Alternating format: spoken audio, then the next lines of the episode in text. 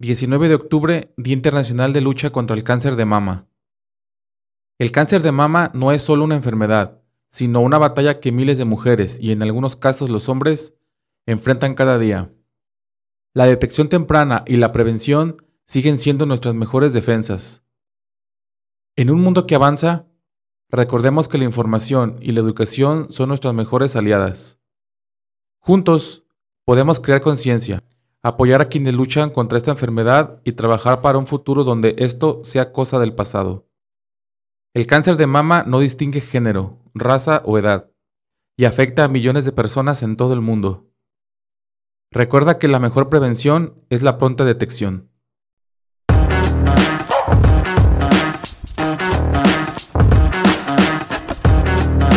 Esto es Ecléctico. Vámonos.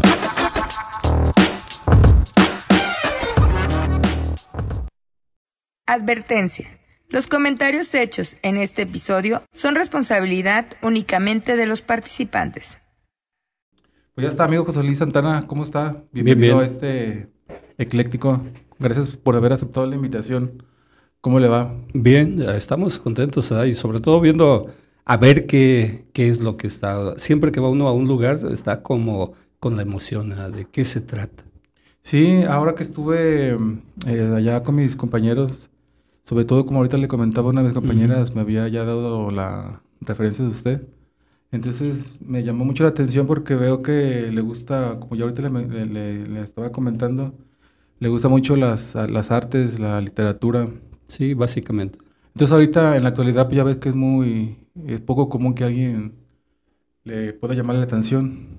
Sí, yo creo que es algo que, que ya lo traes tú desde pequeño. Yo me acuerdo que en mi infancia, mi mamá me enseñó a leer muy chico. A, a golpe y porrazo si quieres, pero me enseñó a leer. A partir de que aprendí a leer, eh, ya fue empezar a ver todo. Entonces yo encontraba un papel en el suelo, lo tenía que juntar para ver qué decía. Eh, pasaba un camión y traía su leyenda antigua, como antes los camiones viejos de carga, todos traían el nombre del dueño y dónde estaban, eh, todo eso me gustaba leer. Hubo un tiempo en que me la pasaba jugando a leer eh, número de placas. Sí, sí, sí. Pues que Sí. siempre, casi siempre cuando empiezan buenas historias, empiezan así, como de manera sencilla. Pero cuénteme un poco de usted. ¿Es de, entonces es nacido en Sayula, Jalisco? No, yo soy de Lagunilla, municipio de Tapalpa. Ah, Nacido allá en la sierra, de, en- en- cerca de una hacienda que se llamó precisamente la Media Luna, o así le dicen que se llama. Eh, Que ya no existe la hacienda, ¿no? Y ahí se hizo un asentamiento y, y ahí viví yo. Ahí nací. Después, a los, casi a los dos años, me fui a vivir a Guadalajara con mis papás y mis abuelos. Ya de Guadalajara a los, vamos a decir, como a los siete, siete, ocho años, y ya me fui a vivir a Sayula, al barrio de La Cande. Ah, ok, Ah, sí, cuando sí. se estaba iniciando el barrio, cuando estaba fundándose, yo ahí llegué al barrio de La Cande. Ok, entonces quiere decir que ya desde muy niño le empezaba a interesar ya todo lo que es Sí. la lectura y eso. Y ahora en este momento, ¿tiene algún em, alguna preferencia por algún tipo de lectura? O... Me gusta mucho la novela policíaca. Mucho, Ok. mucho, mucho. A mí, de hecho, me gusta la novela policíaca, un poco la poesía, ¿verdad? o mucho también a veces. Pero básica, más, básicamente policíaca y política. Eh, la Es lo política que más me le, encanta. le- Sí. le gusta. Porque sabía que, mm, y también sobre todo que he estado leyendo en sus redes sociales, este, que también es muy, o no sé si sea muy apasionado por la literatura de Juan Rulfo. Sí, sí, soy un seguidor de Juan Rulfo. Yo creo que a partir de que lo empecé a leer, eh, te llama la atención porque eh, podría uno decir que se habla de nosotros, los de Sayula, los más que de Ciudad Guzmán, los de Sayula hacia San Gabriel, hasta Tolimán, tenemos como un estilo un poco eh, parecido en la comunicación, en las costumbres, en las tradiciones. Y eso es lo que Juan Rulfo saca mucho eso. Sí, sí, recuerdo que, bueno, de Juan Rulfo yo lo, de lo único que he leído es el Ya no llamas. Sí. Este, que sí, de hecho hace mucha referencia a todo lo que es Ayula hacia ese, ¿A- ¿Hacia allá? todo ese trayecto. Sí. a Pago, de hecho, pues ese- mira, ese es mi libro de cabecera con el que, Ah, qué bien. eh, con el que salgo a leer a las calles. eh. Y leo los cuentos porque es más fácil leérselos en un rato a la gente que leer este, la novela de Pedro Páramo, que es más complicada. Ah, Pedro Páramo, sí, sí, sí. Pedro Páramo tienes que leer en fragmentos porque no se puede leer como este. Y estos son cuentos, son 17 cuentos. Ok. Sí. Este, ¿Cómo fue que surge su idea por, por querer inculcar la lectura así de una manera callejera? Veo que también en su Facebook, este, su presentación también menciona algo de lector callejero y eso. Sí. sí hicimos un proyecto, Ceci y yo, que se llama La Carreta en el Llano. Ah, eso fue a partir de, de una campaña política en el 2000, que sería 2015 me parece, cuando eh, llegó a presidente municipal Jorge Campos. Entonces eh, nos tocó los políticos, ver Cuando andan en campaña todo el mundo invitan y con todo quieren quedar bien. Entonces, este, yo participaba en un grupo que se llama Amigos de la Naturaleza de Isayula y, y ese grupo invitaba a los políticos. Entonces, en esa que a todos los políticos de los que yo fui, eran creo seis o siete, no sé cuántos candidatos, me tocó ir como a cuatro. Y a esos cuatro que fui, yo siempre les dije, pues ya viene el tiempo de Juan Rulfo, les va a tocar en el 2017 el año de Rulfo, los 100 años de Rulfo de su nacimiento, y es un acontecimiento que Sayula no puede dejarlo pasar. Entonces eh, yo les proponía a todos los candidatos, ya cuando llegaron las elecciones y ganó Campos en diciembre de su primer, eh, él entró en octubre, en diciembre me buscaron para ver si pues que me retaban. Yo ya les había dicho que venía este, el aniversario de Juan Rulfo, entonces ellos me proponían que, le entrara, a ver, que les ayudara. Ok. ¿Todo esto eh, siempre lo ha hecho usted de manera independiente? Casi siempre. Casi siempre. Siempre. Ahorita pues trabajo en coordinación o, o colaboro como agente solidario, agente eh, voluntario con, la Secretaría de Cultura y con Ceci, pues eh, en el Convite Cultural. Pero yo empecé a leer en la calle desde el 2016, desde el primer evento que hicimos allí con el ayuntamiento, que fue leer el cuento de, de este, Anacleto Morones y que lo hicimos a partir como una procesión. Y ahí llegamos de la casa donde se dice que nació, ahí por Ávila Camacho en Sayula, hacia el templo de, la Tercera Orden, ahí en el santuario. Y ahí se hizo una procesión con... Fue divertido. Este, cuando usted empieza a hacer esas lecturas, ahora sí que en la calle, ¿cuál fue ese como ese eh, como ese motivo que lo impulsa a, haber hecho eso o haber iniciado eso? Porque la verdad ahorita digo, desde una perspectiva personal, yo sé que a veces cuando se trata de cosas de cultura, eh, leer, no sé, pinturas, artes, todo eso, yo sé que a lo mejor ahorita en la actualidad a mucha gente no le, pues, no le motiva, les, es perezoso quizás hacerlo, pero usted en su caso, ¿cómo, cómo lo motiva para poder hacer eso y que, no que luego no, falte que alguien diga, ah, pues para que, o lo juzgue, o lo, juzgue? Eh, lo que pasó en mí es que yo yo decía que era muy ignorante de, la obra de Juan Rulfo. Y, al declararme ignorante de la obra de Juan Rulfo, ¿cómo se resuelve eso? Leyéndolo.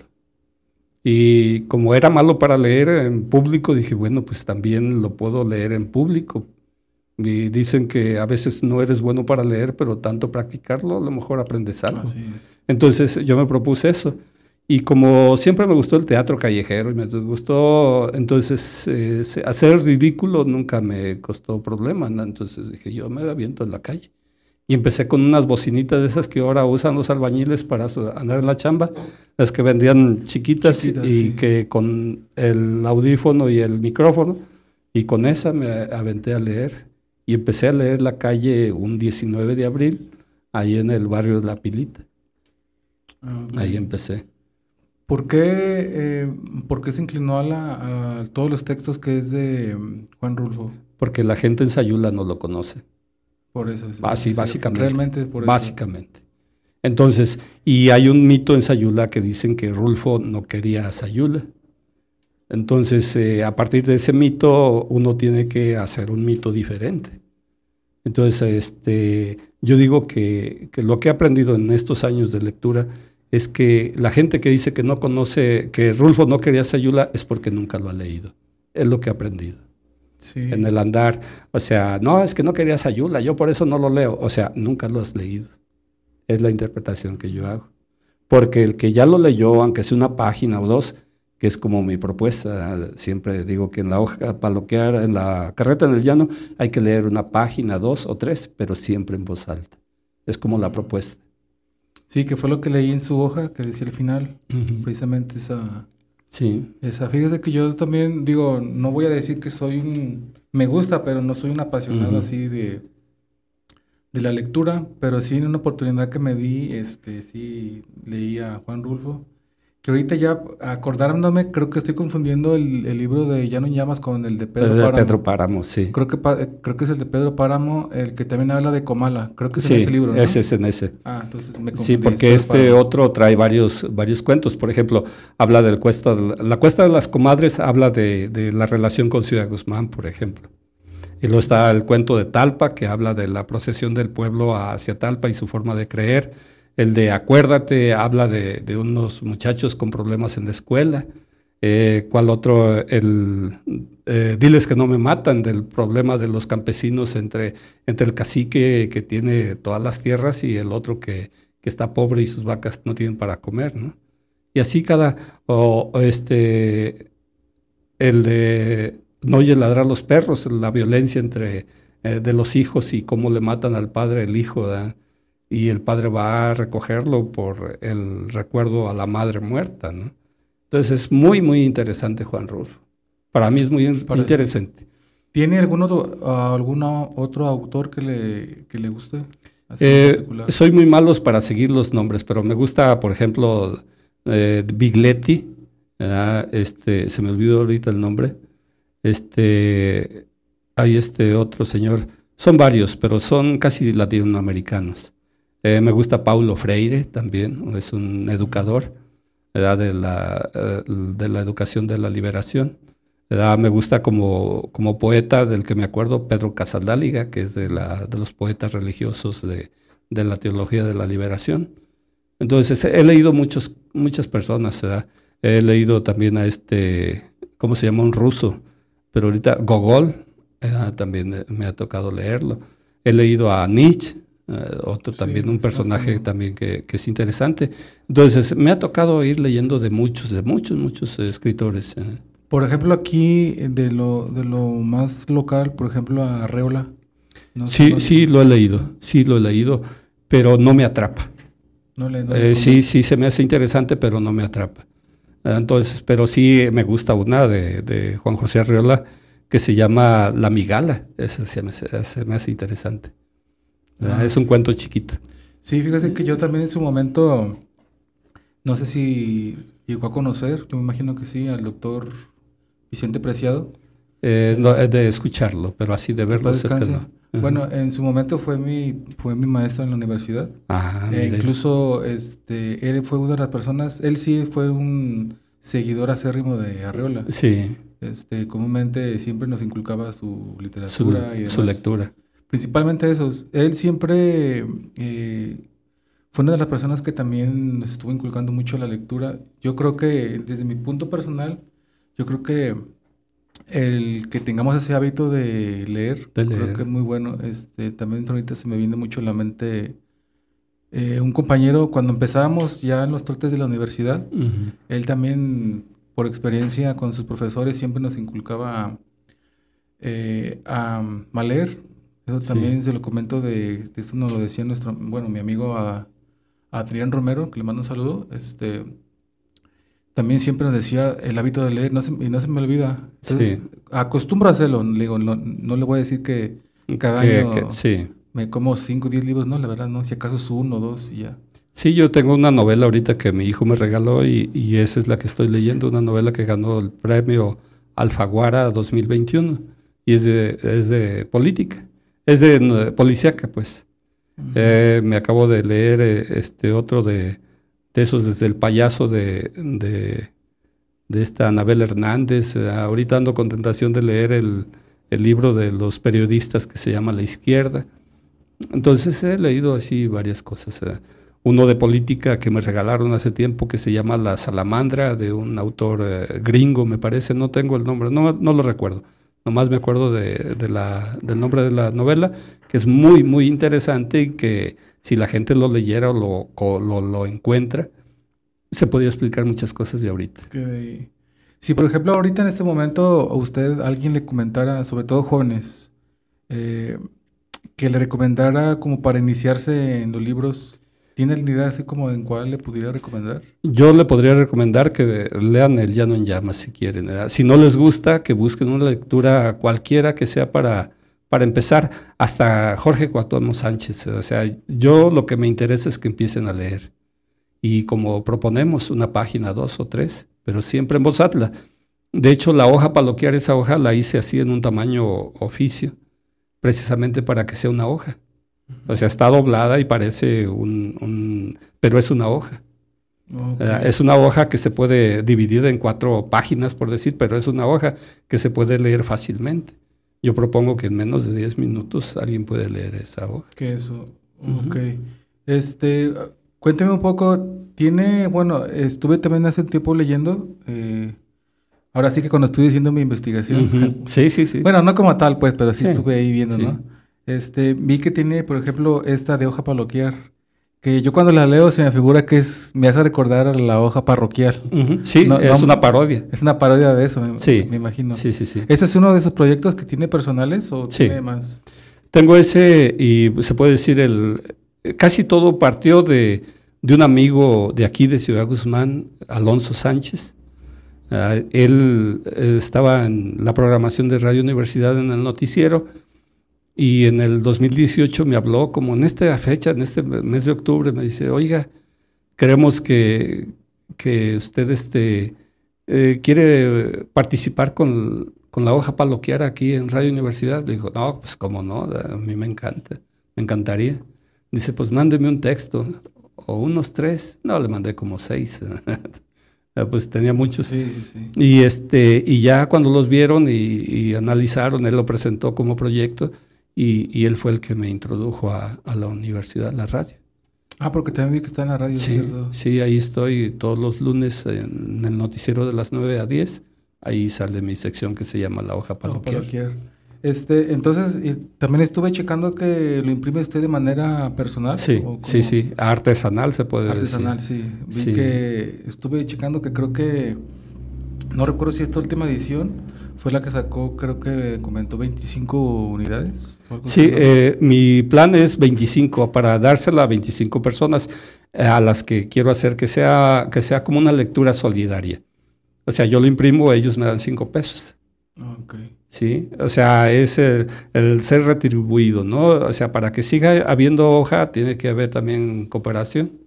Y sí, la gente lo aceptó porque hay muchos que, que han sido seguidores. Cuando saqué el libro, pues hice un libro, ahora sí que es un libro a, partir del salario mínimo. O sea, lo hice con mis propios recursos y nomás lo hice cartonero y nomás pude hacer 50. De los 50 se vendieron todos.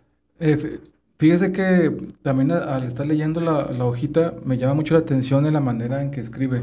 Lo hace de una manera como inspiracional, por ejemplo, ahora sí que reiterando a Juan Rulfo, o es una más o menos una manera en, que, en la que usted se inspira, o cómo surge esa manera de... Creo que es el, es el principio del cuento, ¿no? Es, es, hay una situación, hay un personaje, hay una situación en la que se está viviendo y hay un final.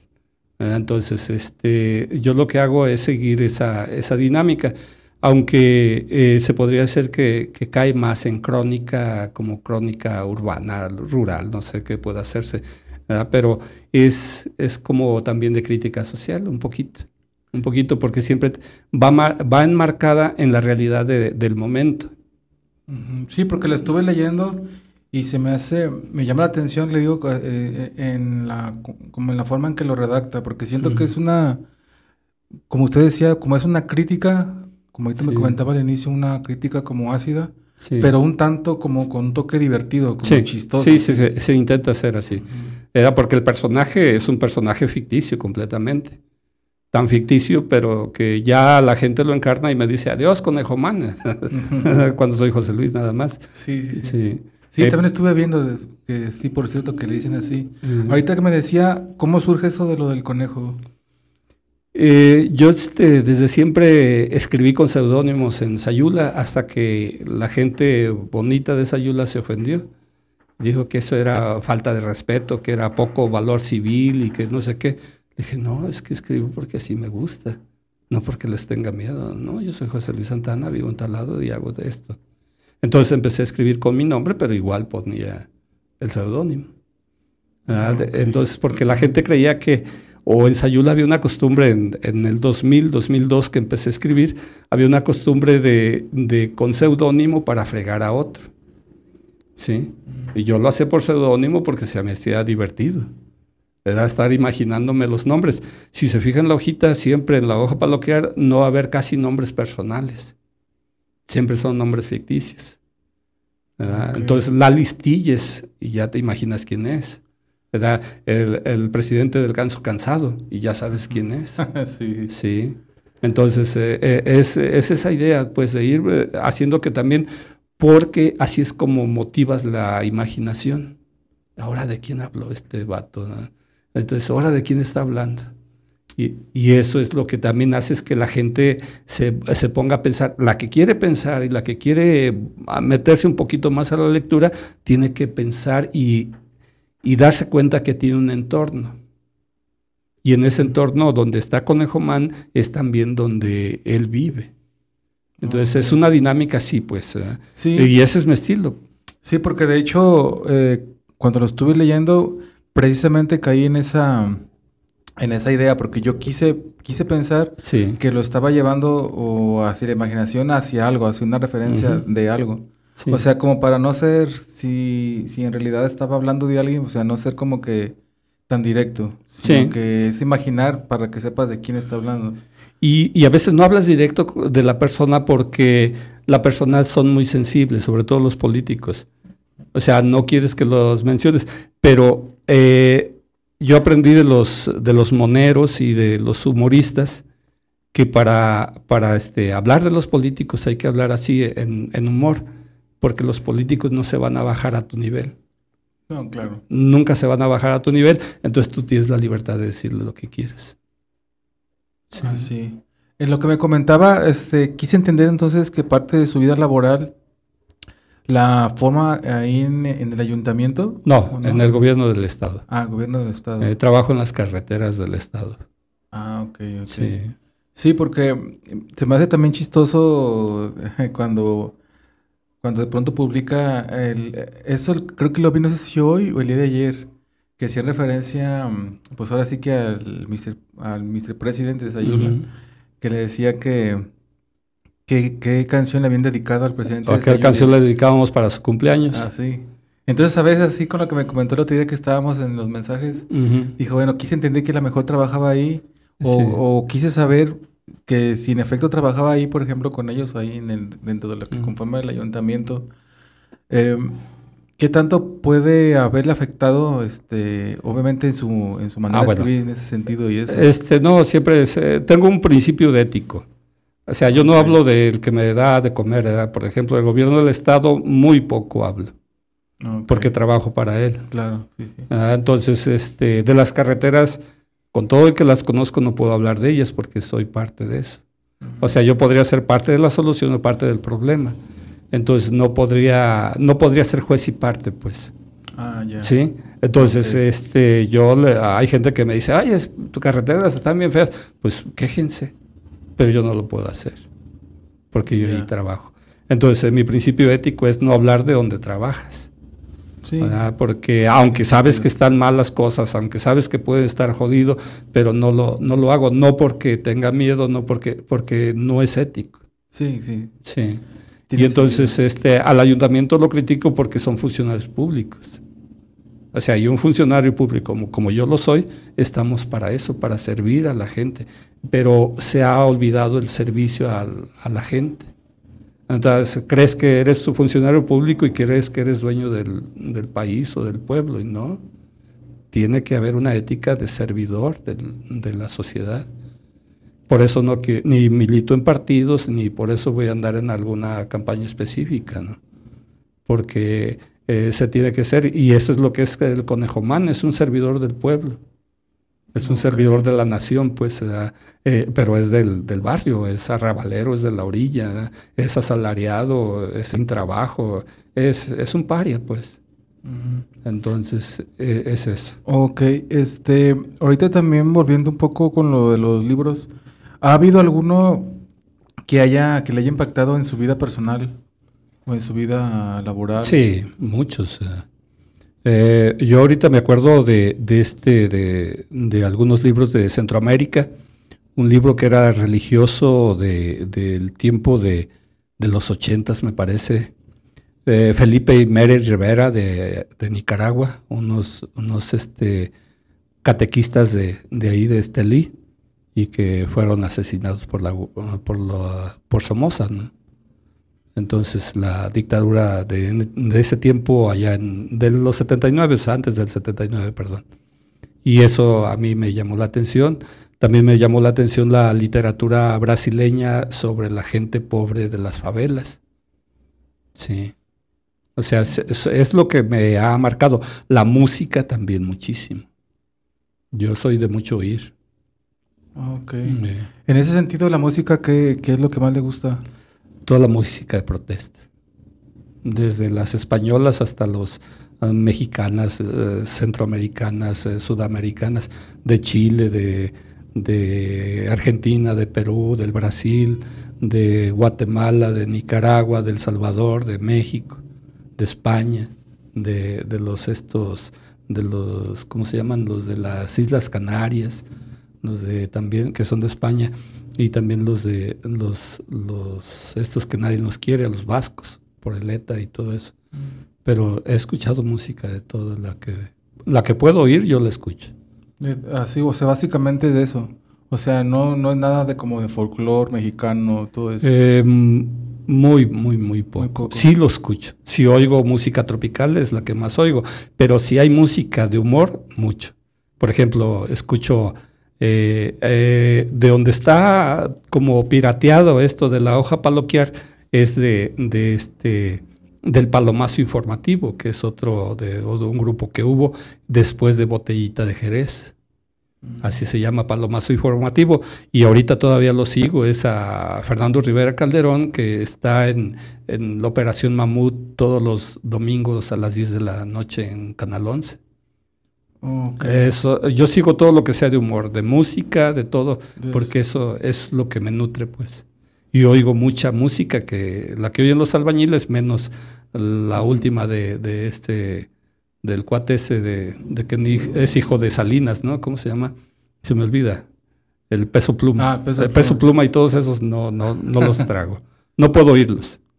Sí, pues no, es que es, mm. eh, pues es que es música muy, pues ahora sí que muy polémica para muchos. O sea, muy sin sentido, pues. A veces creo que no tiene, no te atrae algo pero oigo igual música que no tiene ningún sentido, como de la Sonora Dinamita, o de los estos sepultureros, o de los Freddys. O, sea, soy como si fuera de, como si fuera un albañil, pues. oigo exactamente lo mismo. ¿eh? También tiene, tiene alguna, ahora sí que una, alguna preferencia, por ejemplo, cuando se trata de lectura informativa, medios informativos y eso. Sí, yo tengo desde el 2011 que no veo Televisa ni TV Azteca. Desde entonces. ¿Sabe por qué le pregunto? Porque ahorita por lo que me dice, este, siento que a lo mejor puede tener usted una, eh, pues una perspectiva muy diferente, ahora sí que de nuestro país en la, actualidad, porque veo pues que no, que quizá no tiene muchos gustos como comúnmente, pues lo tenemos muchos. Sí. Es que yo se puede decir, eh, eh, de hecho lo he dicho en Conejo Man, Conejo Man es un ateo católico y un, y un anarquista democrático. Es una contradicción misma, ¿no? Entonces, si todos oyen al peso pluma, yo ando oyendo otras cosas, a, escape, por ejemplo. si, si, todos oyen este, o a la polla récord, a jarabe de palo, o sea, yo voy oyendo otra cosa.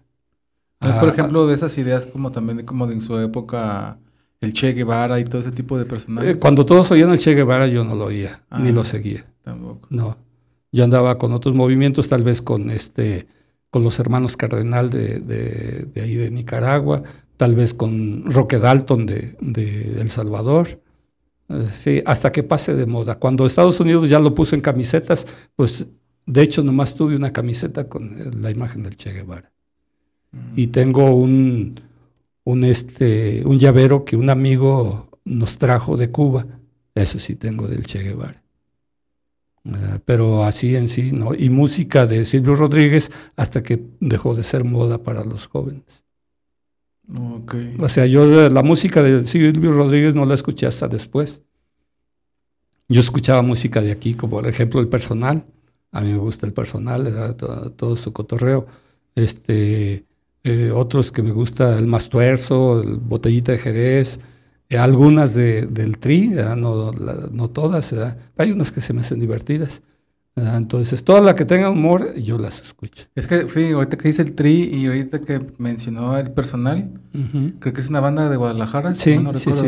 Sí, fue de los ochentas.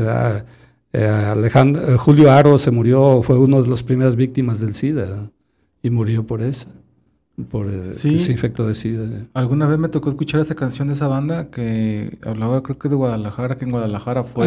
Guadalajara fue. Esa fue y se me quedó muy No, y pues ahí viene la idea del conejo, ¿verdad? Porque tiene una canción que se llama Dale de comer al conejito. Mm. Ah, entonces, este, ahí, ahí vienen pues varias cosas. Haz de cuenta que tú vienes imaginando, vienes inventando, porque primero tuve el zorrillo justiciero, un personaje que también hice. Otro fue el hijo de la perra meada. Entonces, este, así mucho se da. El mamón de la pistola, que es también una canción, referente a una canción de, de ska. entonces, por la que me criticaron esa Yula, porque fue muy ofensivo para las conciencias bonitas, el mamón de la pistola. Porque es un albur también, pues. Sí, sí, sí.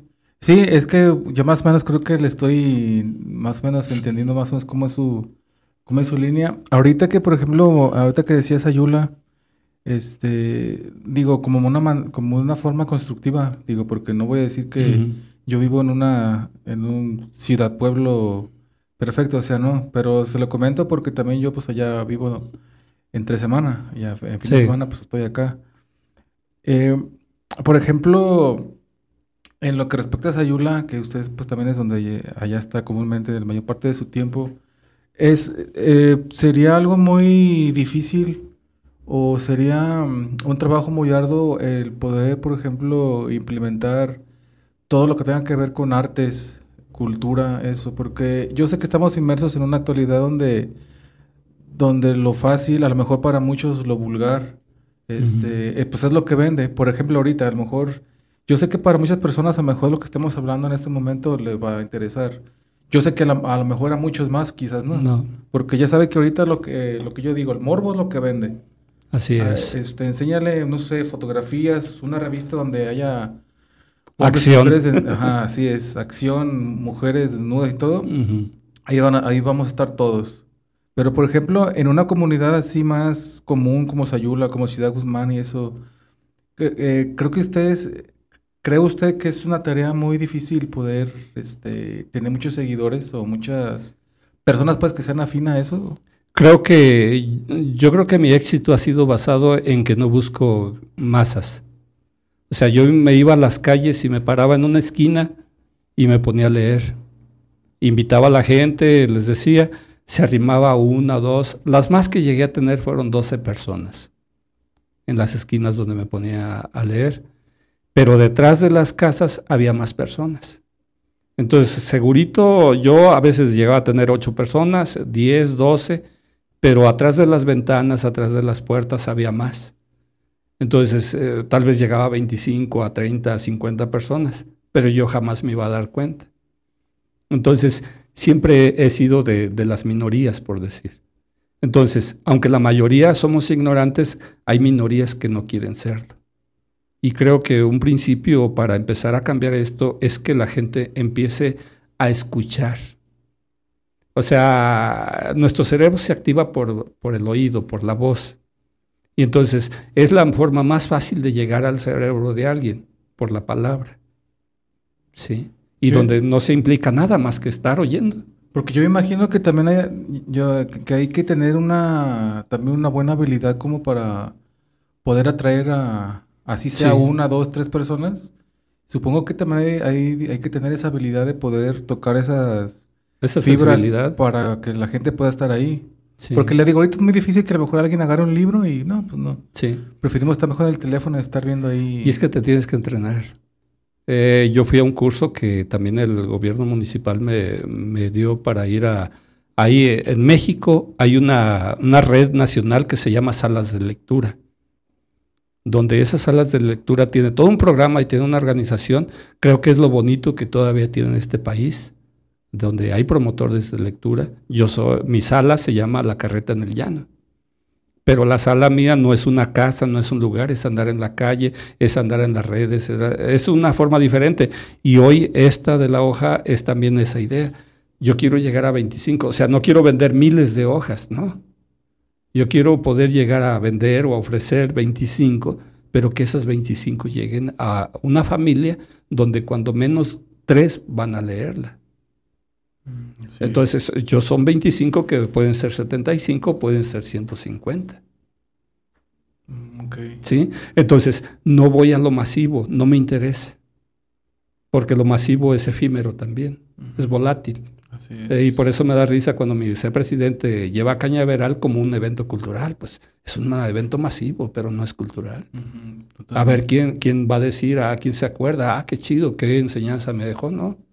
Y a lo mejor la hoja le deja la enseñanza a alguien a leerla. Y dice, no estoy de acuerdo con José Luis, pero ya lo leyó y le quedó presente. Y un amigo me dice, es que leo la hoja y me la imagino que me las estás leyendo porque como oyen el radio, como oyen la... porque tengo un grupo de WhatsApp donde eh, yo les mando la hoja, así se llama la hoja paloquear, en el grupo WhatsApp. Y tengo 67 personas ahí conectadas que todos los lunes les mando la, la hoja. Sí, fíjese que dice algo muy cierto.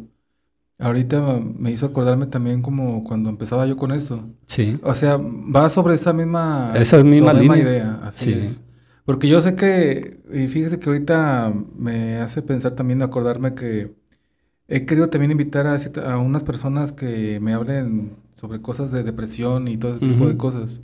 Ahorita como de lo que menciona, por el, por el sentido de que, por ejemplo, eh, ahorita todo el impacto que tienen, por ejemplo, las redes sociales, que sabemos que a lo mejor las personas que a lo mejor no saben canalizar esa energía de que de que cuando ven que si tienes muchos seguidores es señal de que a lo mejor tienes calidad, por decirlo de alguna manera. Si tienes uno o dos, ¿qué pasa? Que a lo mejor se deprimen, que se sienten o, sientes que no sirves para nada. Cuando, cuando en realidad creo que el sentido es precisamente lo que usted dice. Así sea uno, dos, tres, pero que sean personas que a lo mejor les llega el mensaje. Yo creo, que, yo creo que uno se da por bien servido, porque a mí me decían, no, pues es que como que eso, o sea, ¿cuál es el sentido? ¿Cuál es el sentido de que lo hagas? Eh? Yo no, yo inicialmente, eh, de que aparte se necesita tiempo, se necesita tiempo. Mucho. Y, mucho. Pero, ¿qué, ¿qué, quiero yo hacer con esto? Precisamente eh, dar a conocer, por ejemplo, personas quienes no conocemos gente como usted, o sea, que nos den otra idea de las cosas, o sea, que son cosas que tengan valor que así le lleguen a 10, 15, 20 personas, pero que con eso sean personas que sabemos que, están ahí, que les gusta, que son afines, que realmente aprecian la calidad de lo que uno hace. Así y es. Que, y que aprendan el mensaje, porque de nada va a servir que uno tenga eh, 10 mil gentes que te están viendo, pero... O sea, ¿a dónde los llevas? ¿O qué les ofreces? ¿O qué les propones? Yo soy de esa idea. Entonces dije, si me va a leer uno, qué bueno si más lentos, pues qué felicidad, ¿no? Pero así, eh, cosas que he publicado, o sea, yo sé que a lo máximo llego a 12 personas, pero me da igual. Porque al final también algo que me motiva es que me gusta escribir. O sea, tal vez si yo no publicara, de todos modos escribiera. Tal vez si yo no leyera, de todos modos escribiera. Entonces, es algo que no puedo dejar de hacerlo. Entonces, para mí es, eh, es un gusto leer, es un gusto escribir, es un gusto hacerlo con alegría, pues. Y, y Ceci lo sabe, pues, que yo soy también de esos que escribe contra el reloj. El programa empieza a las 9 de la mañana, lo termino a veces a las 6 de la mañana, del lunes en la mañana. Porque para hacer una, un, este, un, texto de, de, ocho minutos o nueve, me puedo pasar tres o cuatro horas. Sí. Porque no es así de decir, ah, fácil, ahorita lo escribo. Se ve fácil, pero, ah, pero como te gusta, entonces yo me tengo que informar mucho. Tengo que leer muchas noticias, tengo que oír muchas noticias, tengo que para poder sintetizar o, hacer algo muy pequeñito, aunque nomás escriba el título, yo ya leí toda la noticia. Sí, sí, sí. Sí, y sé de lo que estoy hablando. Entonces, es algo que, es así, pues, y a veces uno es un poco obsesivo. Sí, es que a veces uno piensa que porque como es poco, piensa que lo mejor realmente... Fue Nomás te sientas y escribes. Eh. Y como que lo primero que salió y eh. vámonos. Pero fíjese que tiene, también la verdad, sinceramente le doy toda la razón, porque eh, hace unos días este, tengo una amiga que también hace actividades este, psicocreativas en, también para redes y, e hizo una dinámica eh, ahora previo al Día de Muertos donde, ah, donde nos comentaba, este, bueno, me imagino que a ciertos eh, amigos, conocidos, demás, bueno, me tomó en cuenta para crear un pensamiento relativo pues a, la muerte. A la muerte. Y, pero me pedía una perspectiva desde, desde mi área de la salud hacia la muerte. Entonces fue lo que yo le dije, le dije, ¿sabes qué? Con gusto este, lo, hago, te lo escribo porque siento que yo soy, siento que a mí se me da más la escritura que estar quizás hablando. Y le dije, ¿sabes qué? Dame chance, este, déjame inspiro. Y así, bueno, ya total, salió y me inspiré. Pero a lo que quiero llegar con esto es precisamente lo que usted dice. Este, he tenido, por ejemplo, últimamente muchas lecturas, por ejemplo, a, de Séneca, la, mm, la filosofía estoica y todo ese, montón de cosas. Entonces, en algún momento leí respecto a la muerte. Ah, Entonces, todo ese conjunto de, de, ideas, como usted dice, llegaron pues a esas, no sé cuántos renglones me aventé, algunos 15 más o menos, no sé y llegar a eso. O sea, no fue de que nomás fue un sentón. Y ya me pues, inspiré y, lo hice. Y salió, ¿no? Dije, pues al menos que sea algo pues que le pueda, lo que yo digo, que algo que le pueda aportar pues a su comunidad. Sí. Y digo, y vámonos, no más es de que, a ver, ahorita en Google así copy page, acomodo. Sí. Y ahí va, o sea, no, no tiene sentido. Entonces, esos dos, tres renglones, o sean más, o sean menos, o sea, deben venir siempre ya unados a toda una idea previa de, de textos, no sé, noticias. Sí, sí, todo, eh, casos que hay. Entonces, por ejemplo, en, la hoja paloquear, eh, eh, la dinámica es, estaba el conejo de, tal cosa, siempre junto al huizache filosofal. Ahora, el conejo es en, la, en la cadena alimenticia, después del zacate sigue él. O sea, es de los primarios. ¿Sí? O sea, hasta el humano, primero está el zacatito y luego el conejito. Y ya todos sus depredadores. Y ahí nos vamos hasta llegar a nosotros. El huizache es un árbol que es resistente a más no poder. Lo cortas, vuelve a salir eh, y, es, este, es aguerrido, es, es muy difícil de quitarlo donde lo tienen, donde nace, porque su raíz es muy fuerte. Entonces, eso es una interpretación para alucinar a la gente. Entonces, es un animal débil con un árbol también que eh, supuestamente es arbusto o es maleza, pero es de una resistencia eh, de las más grandes que hay en la naturaleza. Y en el sur de Jalisco hay mucho huizache. El huizache, una de sus funciones también es, como ha hecho mucha raíz, es mm, que no se erosione la tierra. Y nosotros, la cultura capitalista, nos ha enseñado que el huizache es malo porque tiene espinas. Y porque, pues no, donde nace un huizache nace un montón y todo el rato ya es un monte de huizaches. Pero lo que están haciendo es detener la tierra, que no se erosione. Sí, como todo tiene su...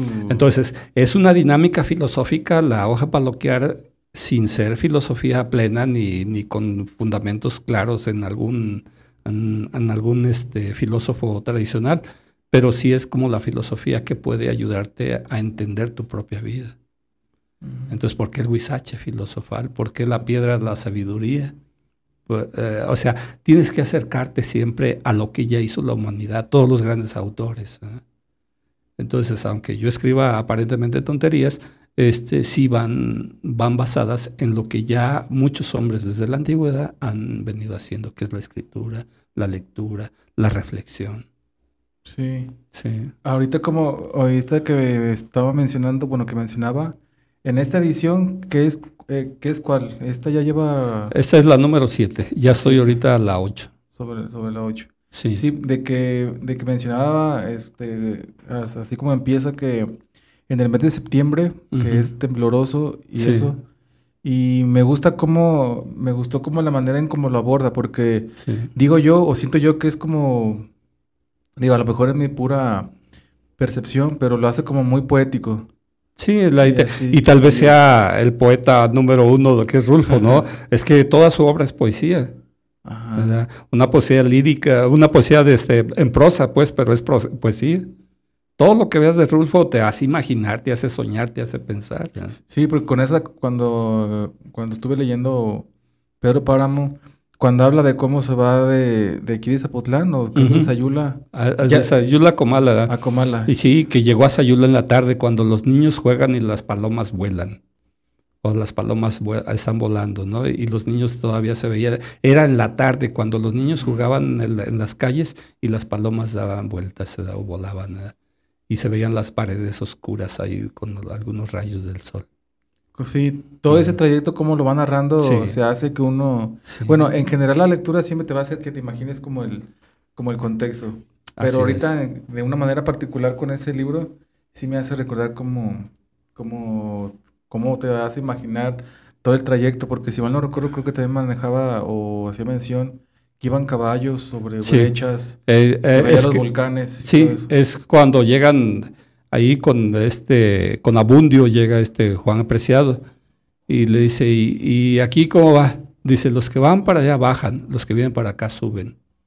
Y es donde, donde está el burro ahí en, en este, en- para San Gabriel. ¿Verdad? Y es la loma que va de la de Sayula a, a San Gabriel y luego de ahí va a seguir hasta, hasta el llano en llamas, pues, que es toda esa. El llano en llamas se podría decir que es, es Tuscacuesco, no es Comala.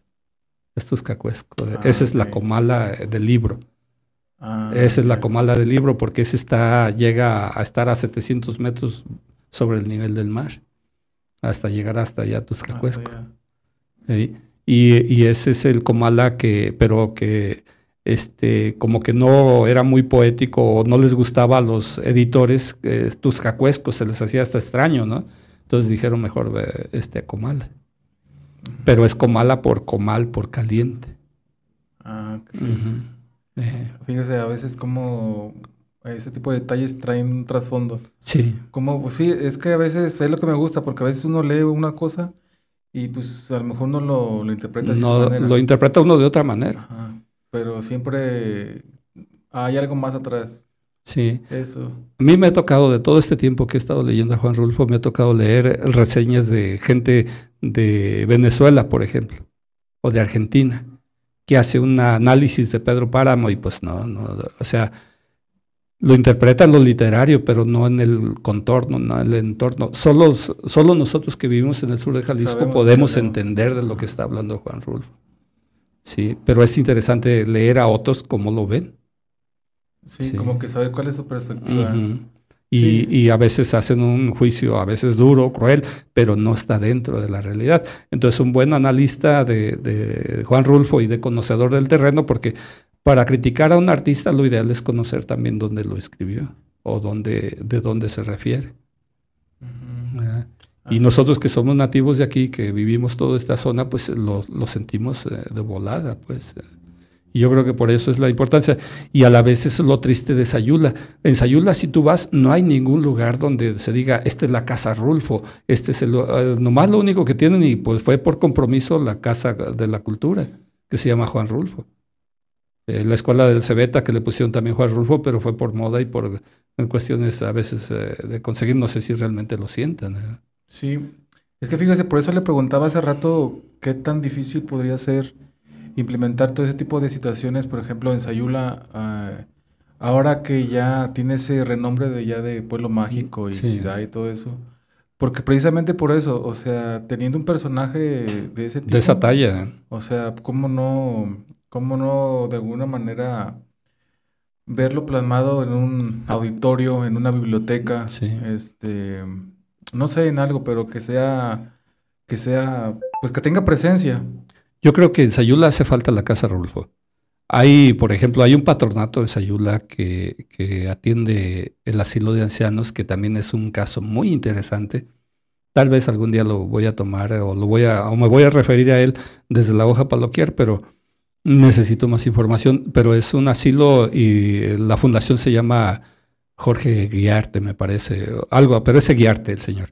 Y él dejó varias casas en renta, donde está una farmacia, la superfarmacia de, es de ese patronato, donde está una funeraria que no funciona, ahí también es del patronato. Y se supone que esas rentas sirven para ayudar a las personas que están en el asilo, asilo de ancianas. Y el patronato no da, re- no da informe, no da nada, muchas cosas muy extrañas. Pero una casa que se me haría magnífica para la casa Rulfo sería precisamente ahí donde está la funeraria, al otro lado del Hotel Díaz o el Hotel La Fortaleza ahora. Oh, sí, sí. Y, sí. y ahí quedaría muy bien una casa de Rulfo, pero no creo que sea con este gobierno, porque el presidente municipal lo dijo públicamente que a no le gustaba Rulfo. Y es triste. Así como avanzas, así como puedes lograr algo. Cuando desde, desde el gobierno municipal, que es el más alto, se opone a un artista que ya está, que es reconocido en el mundo, completamente en el mundo. ¿Sí? Entonces, dice Juan Rulfo, es que así no se puede contra lo que no se puede. ¿Sí? O sea, cuando la ignorancia es más grande, pues ¿qué haces? Sí, no, es muy Así difícil. tengas la primera magistratura en el municipio, pues que no sirve de nada, pues.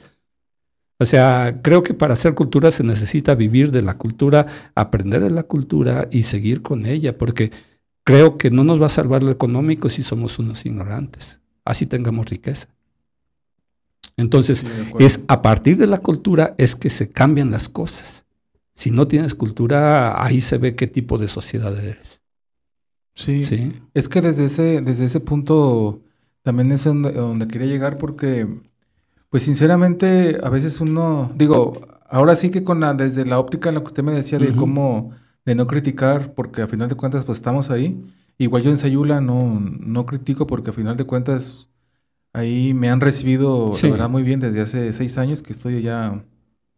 Cuando se trata de trabajo, pues estoy allá. Pero bueno, este, estando ahí, eh, pues sí, ya más o menos uno que está ahí, tomas el pulso del lugar y todo, y te das cuenta que a veces, este, referir a Sayula, pues, ¿qué es? Es decir, ah, las cajetas. Las cajetas, los cuchillos, eh, los el ánima, El ánima, el carnaval, las carnaval. comparsas.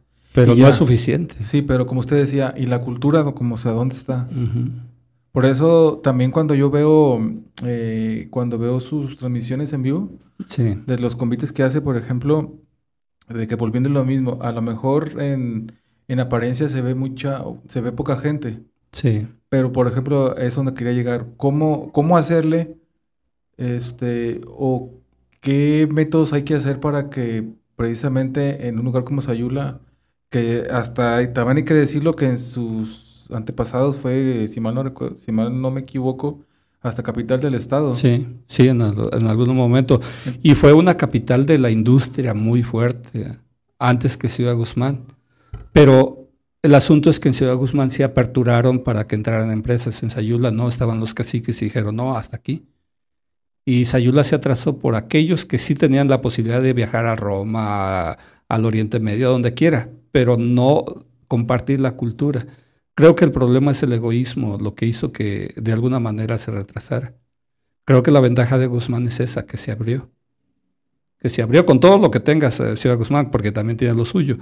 Pero este, hubo la posibilidad de que otros, otros, eh, simplemente la universidad llegara. Simplemente. Entonces, sea como sea, el que haya una escuela de educación superior siempre te da la oportunidad de abrir. Ahí cuando llegó el Cebeta se armó un- casi una revolución. Cuando se llegó la ETA dijeron, ahora sí, ya llegó el comunismo, por ejemplo. Pero no- eh, lo decía la gente del pueblo, pero instigado por los que tenían el poder y la economía, no les convenía. Sí. Y en un pueblo chico es un infierno grande. Sí, totalmente. Sí. Entonces, contra eso es contra lo que va Conejo Mano o contra ese, porque Sayula es un pueblo racista también. Sí. Y entonces tenemos que acabar. No, no queremos que ensucien las calles, la, la ciudad o los lugares, los portales, los, los trabajadores indígenas, pero sí los queremos en el campo porque es la, la fuerza de trabajo más eficaz y más eficiente. Y es una gente que al comercio le compra en cantidades eh, exorbitantes, pero sí afean la ciudad si están por ahí tirados borrachos a media calle. O sea, es el, por eso le pongo Sayulis, por hipócrita. Okay. Sí, es ciudad Sayulis, se da, pueblo mágico Sayulis, se da. Sí, también veo que lo refiere mucho como, como Sayulis. Sayulis, pero es por hipócrita. Sí. Entonces, y me dicen, oye, eso, alguien me reclamó una vez, ah, ¿por qué dices que pueblo, el pueblo más hipócrita del sur de Jalisco? Porque aquí vivo. le- Si viviera en Guzmán, diría que Guzmán. Sí, porque somos hipócritas todos. Los mexicanos somos muy hipócritas.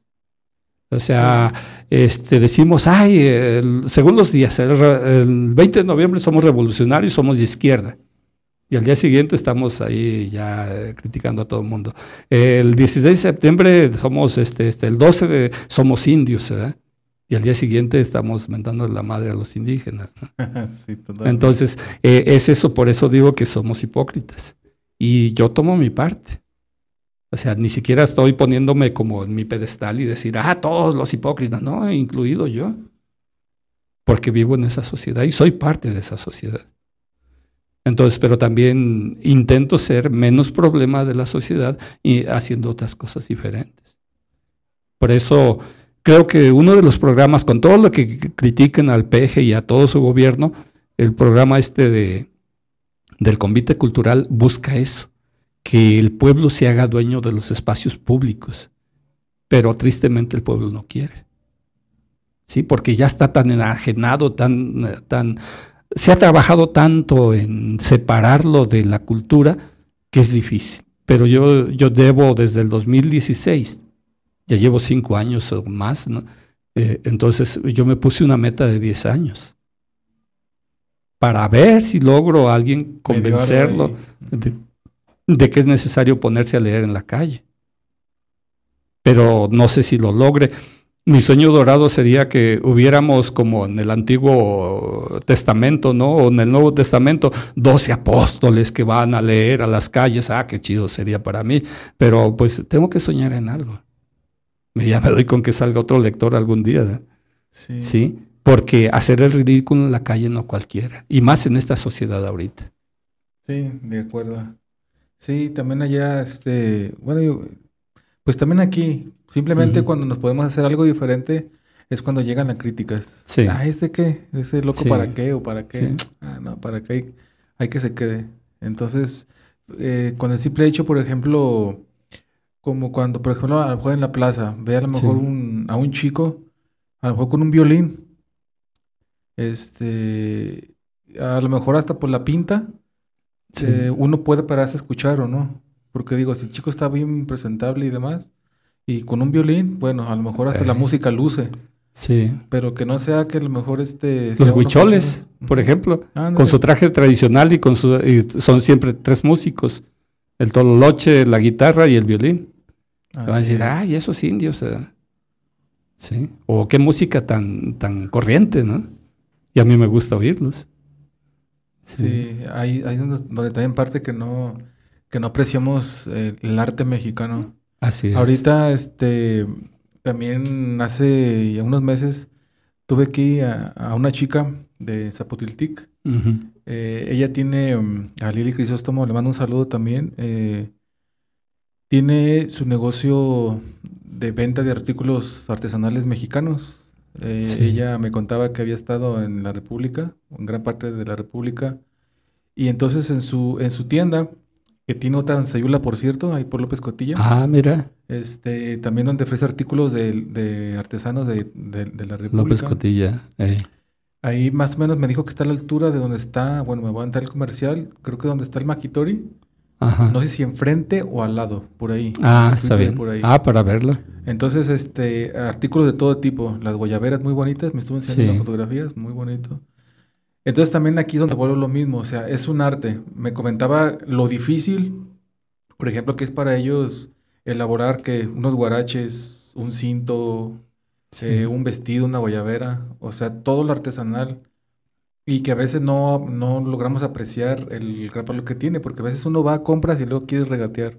Ah, sí. A ver, sí. ¿por qué no regateamos a, a las, a las tiendas grandes? Sí, sí, sí. ¿no? O No, sea, pero que no. sea ellos, porque si, oye, ¿cuánto es lo menos? Y cuando, pues no, o sea, ellos también creo que ponen un gran esmero en producir lo que, lo que hacen. Nosotros estuvimos de misioneros, tanto Ceci como yo, en la Sierra de Nayarit, allá en Acaponeta, Nayarit. Ella estuvo también con los indígenas huicholes, y, o birráricas, pues en este caso. Y resulta que yo me dediqué a, a comprarles morrales a los indígenas. Eran, era una comunidad nagua que este, hacía sus, eh, con estambre, hacía morrales muy bonitos. Entonces yo se los compraba, ¿a cómo lo das? A 10 pesos, porque fue en el 90 y tantos. Te doy 12. No, pues felices. Y yo venía y los vendía a Sayula. Hasta que me asaltaron en el camino y se me acabaron con mi emprendidura y se acabó todo. Pues, pero era la idea no comprarles más barato, sino mm, a mejor precio. Y ya le pedía a la gente acá en Sayula que me dieran estambre y yo se los llevaba y ellos hacían cosas bonitas. Entonces siempre ha ido uno con el afán de querer hacer algo diferente y reconocer a los pueblos indígenas. Sayula se está llenando de muchas tradiciones, de mucha gente de otros, de otros pueblos eh, originarios de México. Bueno fuera que hubiera ya también una, una casa de las lenguas, por decir donde Sí, ahí bueno pudiéramos ir en conociendo a- al, al tzotzil, al, cetal, al nagua, al nagua de, de Guerrero, al nagua del centro de México, a- al birrárica. O sea, eso, eso sería que rico. Conocer también sus tradiciones de los pueblos. O sea, Sayula podría tener un espacio para vivir eternamente en la cultura. Yo, o sea, qué bueno que a las serpientes no nos dan alas, ¿verdad? Porque sí, no, eh, pero este sí sería muy bonito cambiar. De hecho, yo en lo que he podido platicar con alguien, le digo que la próxima elecciones, yo lo único que le voy a pedir a lo- todos los candidatos eh, del partido que sea y lo que quieran, que me den una propuesta de un proyecto cultural. Si quieren mi voto, que me demuestren un buen proyecto cultural, que sea eficaz, que sea efectivo y que sea viable. ¿Sí? Porque siempre quieren acabar la pobreza. Yo desde que nací están acabando con la pobreza, no han podido. Entonces, ¿por qué no vamos haciendo mejor algo por la cultura? Al último lugar que se le da presupuesto es a cultura. Sí. Entonces, pero creo que si los que creemos en la cultura empezamos a hacer también acción política, tiene que ser por la cultura. Que por ejemplo, si, si, o si en el caso fuera de que usted le preguntaran que les ayudara con un proyecto cultural, ¿qué es lo que usted Propondría este, literatura en, las, en los barrios. En vez de una caseta de policía, una caseta de cultura. Así rápido. Eh, porque afuera en Sayula, en, toda- en todos los barrios hay caseta de policía. ¿Por qué no hacer una caseta de cultura ahí? O sea, yo cambiaría. no tiene, no tiene, por ejemplo, en este momento algún, algún grupo de lectura? ¿O lo ha tenido? O lo- Eh, mi grupo de lectura siempre ha sido callejero. Ah, así, sí, eh, así ha sido. 100%. Ahorita se puede decir que el grupo de lectura es aproximadamente 25. Tengo como 33 personas a las que le llevo la hoja. Pero seguro entre 20 y 25 que la pueden estar leyendo. Ok. Eh, nunca, nunca ha tenido como la idea o, o a lo mejor pensar en un futuro, por ejemplo, hacerlo en otro lado. Por ejemplo, venir a Guzmán un fin de semana y leerse así. Por Lo ejemplo, en la hice en la lectura que estábamos, la hicimos todos los jueves, íbamos todos los jueves a Tepec, a una comunidad, y ahí en una casa, en una comunidad de, que le dicen el Batán, desde ahí leía y lo transmitía. Y estuvimos con esa familia todo un año. O sea, sí, sí, de hecho sí lo he hecho. He ido a Guadalajara a leer, así como la carreta. Por ejemplo, en Guadalajara, ¿qué- ¿en qué lugares se ha ido a...? Eh, fuimos a un uno de movimiento de izquierda, eh, no me acuerdo, pero fue para una feria del mezcal. Ahí fuimos a leer. Eh, he ido a varios lugares. ¿Y cómo ha sido la respuesta? ¿Sí lo han recibido? Sí, sí les gustan las aventuras de Conejo Man. Ah, es que- Este, aquí a Ciudad Guzmán eh, he venido al centro, ahí, ahí estuvo, ahí conocí a Orso Arreola cuando presentamos el libro en 2019, antes de la que llegar la pandemia. en cuanto nomás. Eh, en cuanto nomás. Y este, y también fui a, ahí a la, a la casa esta de, ¿cómo se llama? De, de Arriola también, a la casa Arriola. Ahí también fui a leer, invitado por Axel, a Axel, este, Carlos Axel Flores. También fui invitado por él. Y entonces he, hecho varias cosas. Con esto hicimos también juntos eh, con Ceci un proyecto que ella hizo de títeres anduvimos contando leyendas del sur de Jalisco. También fuimos al Rolón ahí a presentarnos. ¿Qué es la que está acá por la feria, Ah, por la feria, ya. Sí. Ah, o sea, eh, tenemos años haciendo esto, los dos. Y, y, pues yo digo la carreta en el llano, pero es mucho por la ayuda de Ceci. De hecho, los dibujos, hay unos que son de Ceci. ¿eh? Este, este por, eh, por ejemplo, es el conejo. Ah, ok. Eh, es, ese es dibujo de Ceci. Ah, ok, ok. Y, y, otros que he estado utilizando con la inteligencia artificial. Eh, pero este es de Ceci. Fíjese que ahorita qué, qué buen... Mira, aquí está otro. Ok.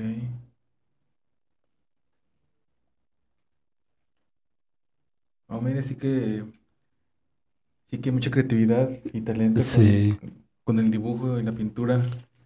Fíjese que a mí también me gusta mucho, este, digo, también reconozco que no tengo muchos cuadros, pero sí tengo algunos por ahí que me traje en algún momento de Guanajuato de Quijote. Ajá, Entonces tengo, tengo pinturas de un, de, creo que se llama Juan Ramón Beas, el pintor. Sí. Este, también cuadros muy bonitos. ¿Tiene cuadros así como en venta y todo eso? Ah, qué bien. Luego por ahí me, Luego, ya cuando, eh, ojalá y Ceci algún día se anime a hacer una, una exposición ahí en la casa y invitarte. Ah, claro que sí, Yo, encantado. Este, sí. pues es que todo eso para, para la pintura, la creatividad, la verdad es, pues no sé si sea un talento, un don. Yo creo que va todo. Este, educación. educación, todo. Yo creo que todo, todo, o sea, puede haber mucho talento, pero si no hay formación, nos podemos, no podemos gozar todo lo que la humanidad ha hecho. Yo eso digo, porque hay gente que ahorita esa es la moda. Es que yo tengo talento, no necesito de nadie, y no es cierto. O sea, yo he aprendido en la vida que cuando más he podido enseñarme a escribir ha sido leyendo. Y, escuchando a los que eh, yo he escuchado a filósofos, he escuchado a antropólogos, he escuchado, o sea, he querido aprender de otros. Tal vez no llegué a la universidad por infinidad de cosas, pero este, sí he tratado de formarme. O sea, tal vez empíricamente, tal vez este, con deficiencias en mi propio carácter para aprender, pero sí he hecho por aprender. Y ahorita hay una, una moda muy fuerte que nomás dicen, soy, soy escritor y ya, o voy a hacer una novela. Oyes, primero, ¿cuántas has leído? Yo empecé desde, me acuerdo desde niño, escribía rimas. A mí me gustaba rima y hubo un profesor que me agarró y me dice, no, mira, si quieres hacer rimas te voy a enseñar. Y ya me dijo, hay de octavas, hay de once sílabas, hay de estas, hay décimas, hay esto. Entonces hay sonetos, hay... Y dije, ah, caray, eh, o sea, no, nomás es como de, ya, ahora soy poeta, no es cierto. Sí, no. No es cierto. Y a partir de que diario lo haces, yo por decir, cada semana escribo, es como voy aprendiendo a escribir.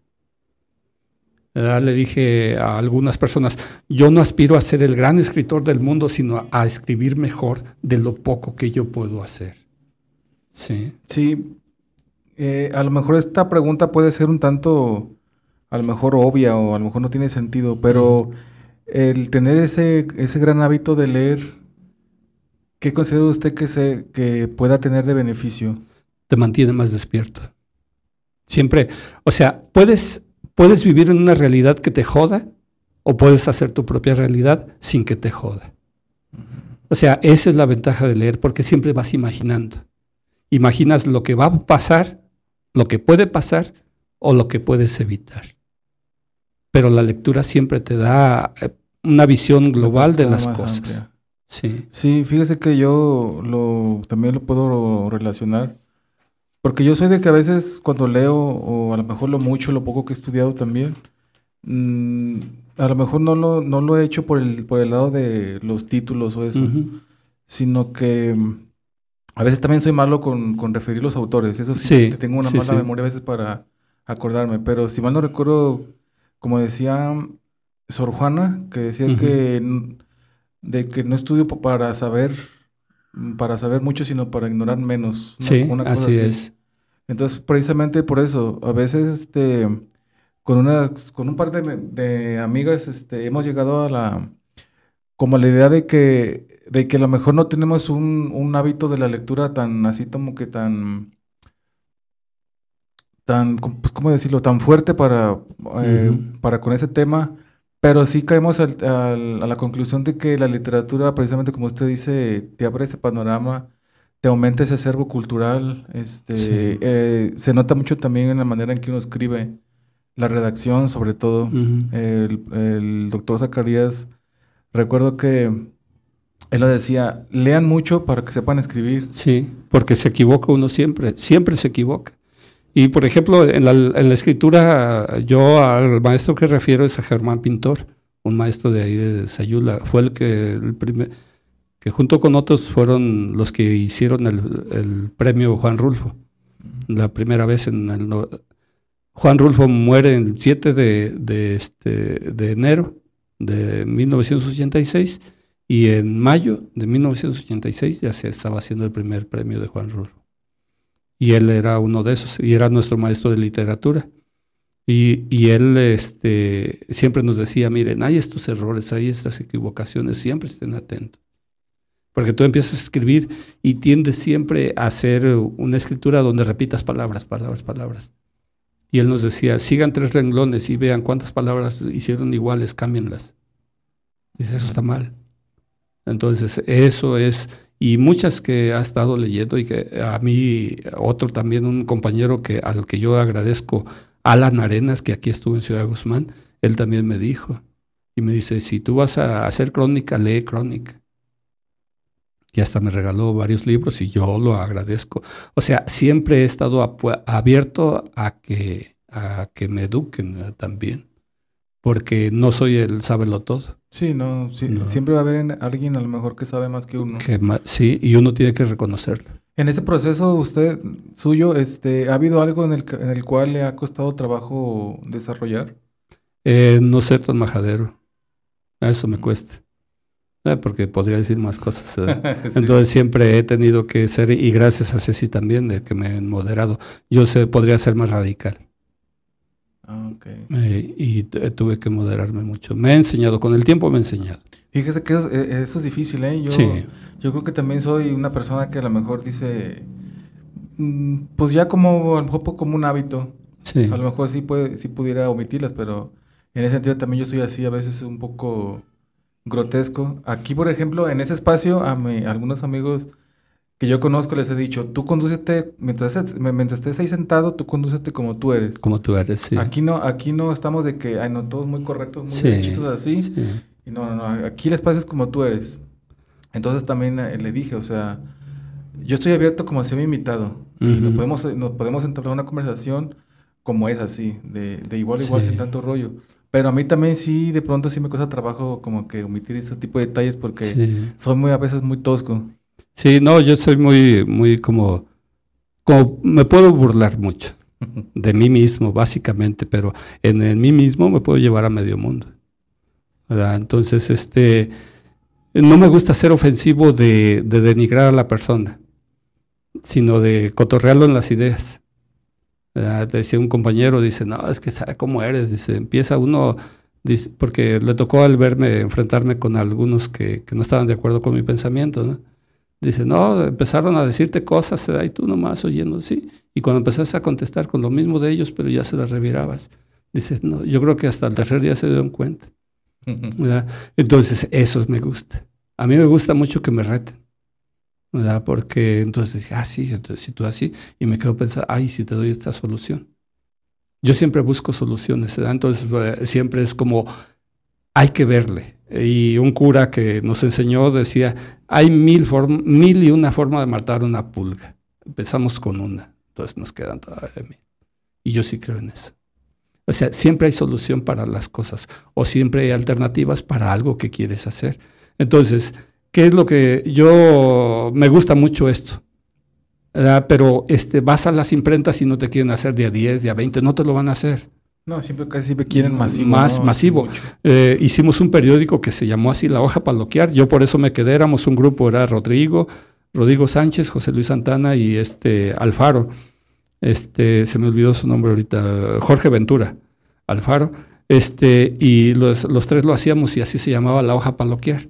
Se deshizo el grupo porque no vendíamos. En Sayula no nos compraron. Era un periodiquito chiquito. Y entonces este, yo me les dije, yo me quiero quedar con el nombre. Y yo me quedé con esto. Entonces aquí hay alguien que se dice, ay, que pues, llevar el chisme a tu cantón. Entonces, pero es, mira, esto es lo que nosotros, y porque en Sayula hay referencia de un cura también que se llamó este, el padre Barajas, y él así tenía una hoja, una hoja en tamaño oficio, y así la andaba, él la escribía y decía todo lo que él quería, pues y así andaba, y él quería cambiarle a Sayula el nombre quería que se llamara Ciudad Portales. Y pues todos lo tiramos a Lucas, al padre, ¿verdad? Pero, pero donde nos agarraba, órale, échame, dame dos pesos, un peso y llévate tu hoja. Y, y, o sea, esto que estoy haciendo no es un invento mío, sino es un, una referencia a aquellos que son mayores que yo y de mi edad que se acuerdan de eso. Pero ya con una forma, con la modernidad que tenemos ahora. Sí, ¿qué tan... Eh, pues sí, yo comprendo que sí es algo muy difícil. Digo, siempre lo que es, lo que es artístico siempre siempre que, conlleva mucho tiempo, dedicación y, yo sé que no, no a muchos así como que les, les llega a convencer. Por otra parte, este, de pronto también yo he llegado como que a notar, como que quiero pensar que a lo mejor también ustedes puede considerarse como un activista o no. Se puede decir que sí, un activista de la lectura, promotor de la lectura callejera, tal como me como es así. Sí. O sea, no busco ni reconocimiento ni busco este eh, la grandeza, ¿no? Sino más bien que se me quite la ignorancia. Mm, y creo que el único momento en que me estuvieron apoyando fue en el gobierno municipal de ese de Campos, donde me daban mil pesos al mes. Era lo que me daban por y yo tenía que estar leyendo semanalmente. Sí, me iba a las calles y todo. Y así me estuvieron apoyando hasta que llegó este, este Daniel Carrión y, luego me votaron. Se acabó. Sí, me dijo, no, ya no, porque pues él quiere que le haga unos honores. Y yo les, eh, mi compromiso con ahí la Casa de la Cultura es que yo no iba a estar en la Casa de la Cultura, que iba a andar en los barrios de todo el municipio ese era mi compromiso y con el otro gobierno dijo que sí, estamos de acuerdo. Y fue la forma como me apoyaron de alguna manera. Y si alguna vez recibí dinero fue ese. Así nada más. Sí. Sí. Y hace poco, un poco que me dieron también un apoyo aquí de, de convite cultural. Pero luego se acabó el dinero y ya me echaron fuera pues sin apoyo económico y estoy de voluntario. Sí. Este convite que lleva, que es nada más los domingos, ¿verdad? Domingos y miércoles en otro lugar, pero nomás transmitimos lo del domingo. Lo del domingo. Este, ¿por qué en el Cerrito? ¿Es un lugar donde... Es, un, es, un lugar de recreo. Es de recreo municipal. Y ahí es donde destruyeron las pirámides antiguas que están atrás de ese cerrito. ese que está ya para... para el Cebeta. Ajá, para el Cebeta. Ah, ok. Sí. Y, e, y, ellas son las encargadas, es y, esta Elba. Y usted es el que Soy el ayudante. Ahí es el camarógrafo. Eh, sí, tomo fotos, este, llevo el sonido y este, ahí eh, a veces animo y a veces leo. Lo han, lo han, por ejemplo, las plataformas estas como por ejemplo Facebook, no lo ha sancionado por lo que por lo que refiere de las de la música. Por eso tengo que andarle diciendo a cada rato de que no nos joda. sí. Eh. no. Y yo creía que no servía, pero sí sirve. Y cuando no lo digo, sí lo corta. Si no lo dices, te lo corta. Pero si lo dices, lo haces con... ¿Y quién es el artista? Una vez ya me iban a dar permiso los mismos artistas. Nomás un artista sí se, seguro me vio en algún lugar y, y sí me mandó, dice, no, no, conmigo no hay bronca. Y dije, ah, cabrón, eso está chido. Es, se sí. Sí. ¿Se puede saber quién fue el artista chido? No me acuerdo. No, me Ah, no se acuerdo. No me acuerdo. Ah, Eh, pero sí, eh, uno de esos dice, no, yo no tengo problemas. Eh, estoy ahorita, yo ut- utilizo mucho a, a este monedita de oro y a Chesudaka. Chesudaka, que es otros que están en España, que son de, de Chile, Argentina y, y Perú, me parece, y que se fueron, y pues allá son los, eh, les dicen los sudacas, a todos los que, como decir aquí, los mojados. Mm. Entonces allá en, en España son sudacas, ¿verdad? son sudamericanos eh, idos ahí de ilegales. Son los ilegales de España. ¿eh? España. Y entonces se juntaron, pero como sabían tocar y cantar, se juntaron con un español y creyeron que todos eran españoles, pero ellos se autonombraron Che Sudaca, es un grupo y toca así canciones que van en favor de la paz y ese cotorreo. De todo tranqui. Eh, no, son cabrones también. Pero sin hierba. Sí, no, creo que sí. También, ah, también de la sí, sí, sí, sí tocan así con todo. Pero está, está bonito su música. Y empezaron a ir a hospitales donde niños con cáncer y esas cosas. O sea, me gustó también su, su línea. No, no sería también de pronto, ahorita que dice eso, como de una manera como de transmitir paz o un momento Sí. de tranquilidad, por ejemplo, en los hospitales. Sí. Y, por ejemplo, a leerles ahí un- unas dos, tres páginas. Bien, hay una, una historia que Ceci puede contarla más. Eh, Yo con Conejo Man en el, en el grupo donde están yendo los miércoles, que es un orfanato, sí se puede decir, ¿eh? Este, donde son niños con situaciones muy difíciles que ahí están, es eh, una casa hogar. Eh, ahí este, están pidiendo que vaya Conejo Man. Ah, Me gusta el nombre ese de eh, Conejo, Conejo Man. Man. Y pues yo cuando le puse el eslogan eh, era no, ahorita ya con la sociedad de cristal está difícil, ¿no? Pero es Muy eh, difícil. eh, eh, muy difícil porque ahorita es el conejo que todas quieren, ¿no? ¿Verdad? Al rato van a decir con eso que es un Que- machista. Que, es machista. y sí, ¿verdad? Pero como yo lo hice antes de eso, pues yo ya me voy a quedar así. Pues si voy a, si las feministas me van a partir el queso, pues ni modo, ¿verdad? Pero ya. Y, y lo que les refiero a quien me ha pedido ya, que me ha reclamado eso de por qué tan machista, ¿no? Digo, no, es que el conejo que todas quieren porque se oye poéticamente. ¿Verdad? Pero es el conejo que todos queremos ser o que todos queremos tener, hablando de conejo amante, querida, eh, King Ronris, como le quieran decir. O sea, todos los hombres y mujeres también más cada vez soñamos con tener un amante. Y por eso el conejo man es el conejo que todas quieren. ¿verdad? Pero ya en la dinámica es un conejo que todos y todas quisiéramos tener para que nos ayude a salir del embrollo, ¿no? Sí. Pero sí tiene ese, ese doble sentido, ¿no? Sí, es que fíjese que eh, a veces todo ese tipo de, como ese sector de la sociedad que de pronto es muy frágil y que, que de que yendo a lo mismo, o sea, el mensaje que hay detrás, Sí, porque a veces uno nomás lee, pero o sea, no comprende lo que hay en el fondo.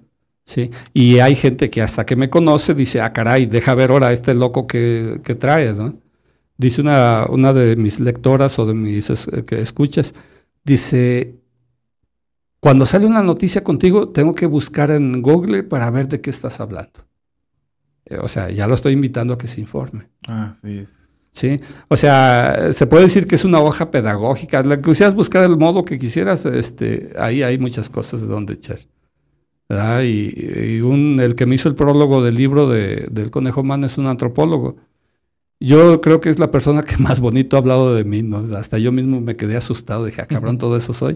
Ujú. Entonces, pero ya me poniéndome a leer, leer el prólogo, dice, ah, carambas, a lo mejor sí, sí es eso, ¿verdad?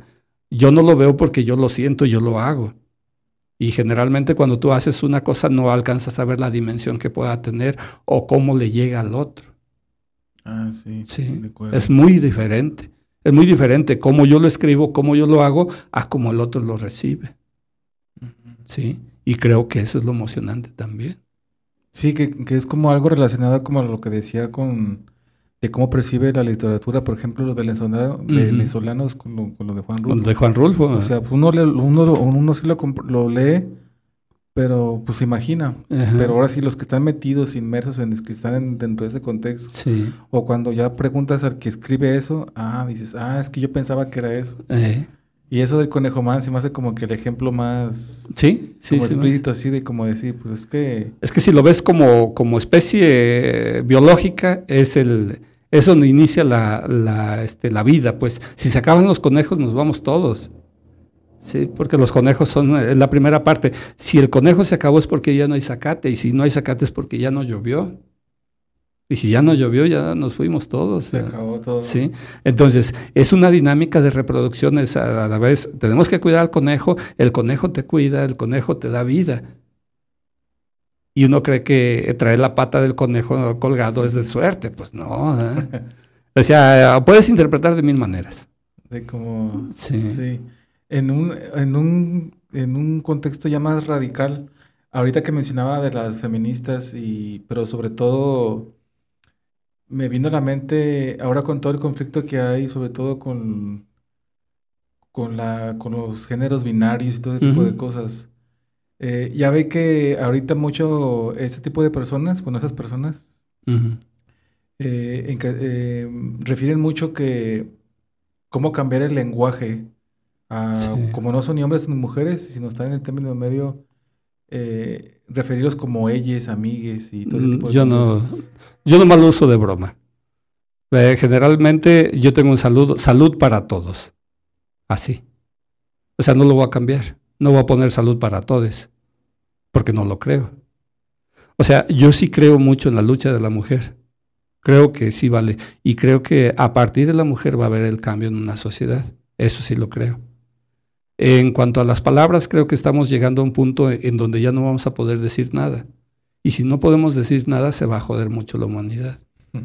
Entonces, eh, si ellos son mayoría, pues qué bueno, y si ellos no lo imponen, pues qué bueno, lo vamos a hacer, pero que mientras que yo pueda decir salud para todos y que yo entiendo que son hombres y mujeres y, y, no mujeres y no hombres, este, eh, yo no tengo ningún problema, voy a seguir haciéndolo. Porque también puede ser moda, ¿cuánto va a aguantar? Porque si nos vamos haciendo más frágiles, ¿quién va a luchar? O sea, la lucha cada vez está siendo más en el teléfono, más, pero en la práctica no. Y la lucha siempre va a ser práctica. Tienes que plantar árboles, tienes que eh, retirar basura, tienes que salir a la calle, tienes que marchar, tienes que actuar, tienes que hacer. O sea, estando sentados sí se puede hacer mucho, pero no es suficiente. Necesita uno caminar. Y si no caminas, pues no tienes, eh, no tienes capacidad. Entonces yo creo que por eso es que hay que ser lector callejero, por eso creo que hay que salir a la calle, hay que ver la problemática de la sociedad para eh, hablarla, si tú quieres, divertida, con humor, pero siempre hablar de la realidad que ves, no de la que te imaginas. Sí, yo también no estoy, yo la verdad no, no estoy en, en acuerdo eso de que de referir a alguien como ellos y todo ese montón de cosas, porque al final de cuentas el, el lenguaje cuando habla ya uno de una manera general refiriéndose a hombres y mujeres, pues el, mismo lenguaje ya te está refiriendo la inclusión ahí. O sea, no está, no está No tiene que marcarse tanto. Creo que, que, el lenguaje cambia y que está vivo, estoy de acuerdo con él. Pero creo que este lenguaje a veces en algún lugar puede funcionar, tal vez en, en la ciudad donde ya no tienes que, que rajártela tan feamente. Y aún así es difícil las ciudades. La misma ciudad Guzmán ya es difícil simplemente para trasladarse. ¿Sí? Entonces, yo también creo que si hay comunidad de ellas, pues que lo hagan. Pero si yo no soy parte de esa comunidad, pues yo voy a hacerlo como todo lo, toda la vida lo he hecho. Creo que cada quien tiene derecho de hacerlo. Eso sí creo. Sí, Y que si... Pero no se trata de imponer. Yo no le voy a imponer a él que hable como yo pero a lo mejor sí lo voy a escuchar, sí lo voy a entender en la mitad y, voy a tratar de, ser todo, porque yo creo más en la inclusión que, en, la tolerancia. Creo que todos cabemos. Sí, exactamente. Y, pero creo que todos cabemos en el servicio a los demás. O sea, porque yo puedo ser muy radical en mi lenguaje, pero no ayudo al otro, ¿de qué sirve? Yo creo más en la acción a favor del otro que en la palabra que yo me dirija. O sea, soy más práctico. Sí, yo también estoy de acuerdo. Este, digo, a mí la verdad, no me he topado en este momento con, alguien que diga, es que, o que me conflictúe porque me diga que no, no tiene una identidad, sino que me lo refiera de X manera. O sea, no. Yo en su, en su momento yo no tendría el problema para hacerlo, pero como usted dice, la verdad, eh, estoy de acuerdo con usted, el que, o al menos yo digo que el que alguien quiera venir a imponer, Sí. ¿No? O sea, yo también, la verdad, puedo ser respetuoso con, todos. Sí, como que imponer no es, eh, tiene que ser libre. O sea, yo soy libre de decir lo que pienso, soy libre de decir lo que quiero. Y soy libre también de respetar al otro en su libertad, porque si no, ¿cómo vamos a hacer sociedad? Entonces, en un momento vamos a tener que separarnos todos los que somos heterosexuales con los que no son, todos los que esto, todos los que son ellos, todo. No, pues nos vamos a dividir, ya estamos divididos. Sí, de por sí ya. Sí, ya estamos divididos, entonces, ¿para qué más? Eh, sí, ese, ese, ese tipo de situaciones, la verdad, ahorita se hacen muy complejas, porque como dice, ya todo es ya de, como de cristal. Sí. Dice alguno ya, ya las ofensas, la grilla. Sí, y, y, de hecho yo me he moderado mucho en, el radio porque sí tienes que cuidar eso. Porque la misma universidad también te calma, ¿verdad? Dice, no, pues esto no. Eh, a mí no me han censurado en la radio, pero sí, sí, sí, este, tengo que moderarme mucho. ¿Cómo es su experiencia ahí en radio? Es divertida. Es divertida. Sí, es divertida porque primero yo no me imaginaba que algún día, yo soy escucha de Radio Universidades del 87, 85. Entre 85 y 87 empecé a oír Radio Universidad. Entonces siempre he sido seguidor de Radio Universidad. En tiempos que he estado aquí, otros que no he estado. Hoy con el internet, en cualquier lado que me vaya, lo voy a escuchar. Escuchan, sí. Sí pero este eh, siempre fui escucha, pero nunca me imaginé que pudiera yo estar aquí en Radio Zapotlán, en Radio Universidad de Zapotlán, y, y pues prefiero estar en una radio pública, no creo que una radio privada me invite. es más, es más difícil, me imagino. Sí, sí, sí. Es más complicado porque tienes que entrar dentro. Y pues ya me, eh, todos oyendo o leyendo lo que yo hago, pues no, no, en la radio pública no, no creo que entre algún, en la radio privada, perdón en la pública, ahí ojalá, pues ya llevo casi cinco años, en 26 de noviembre voy a cumplir cinco años. Mm, ¿Cómo, ¿Cómo es la locución ahí? Que eh, tiene un programa también, me imagino, relacionado a lo mismo. Sí, Spotify. Eh, digo, este Audacity es el que está libre. Eh, antes lo hacía desde el teléfono. Tuve estudio, no sé qué. y hasta que me empezaron a cobrar, pues me acababa las horas que daban gratis y luego ya me empezaron a cobrar. Entonces, pues son muchos minutos los que tengo. Eh, llego a, hacer 47 programas o 50 al año. ¿O se lo hace en vivo ahí o cómo, No, yo lo mando por audio. Ah. Eh, yo lo grabo en la casa y de la casa lo mando por WhatsApp y ellos ya lo reproducen ahí. Ah, ok. Sí, sí, yo lo, yo lo, lo, lo, grabo ahí en mi casa y, este, ya lo, lo subo así, se los mando y ellos ya, ya lo ponen. Ah, ok, ah, ok, ok. Yo, yo pensaba que era algo así como que de hola, buenos días, ¿cómo están? a todas. No, no, no. no. Radio universitarios o No, no, es que está dentro del noticiero y, y dice ya ahora es la, la hora de. Loquear. De la, la, hoja, ya está aquí la hoja para loquear. Eh, mira, deja, deja ver, a ver si está uno por aquí. Vamos a loquear bien duro. ¿Nunca, sí. Nunca en alguna de sus publicaciones no se ha puesto loquear así bien duro. Eh, es que la interpretación de loquear es diferente. Loquear para mí es hablar de política. Y mucha gente lo interpreta de otra manera y no es. O sea, no fumo, no tomo. Ni nada de eso. Ese es el último.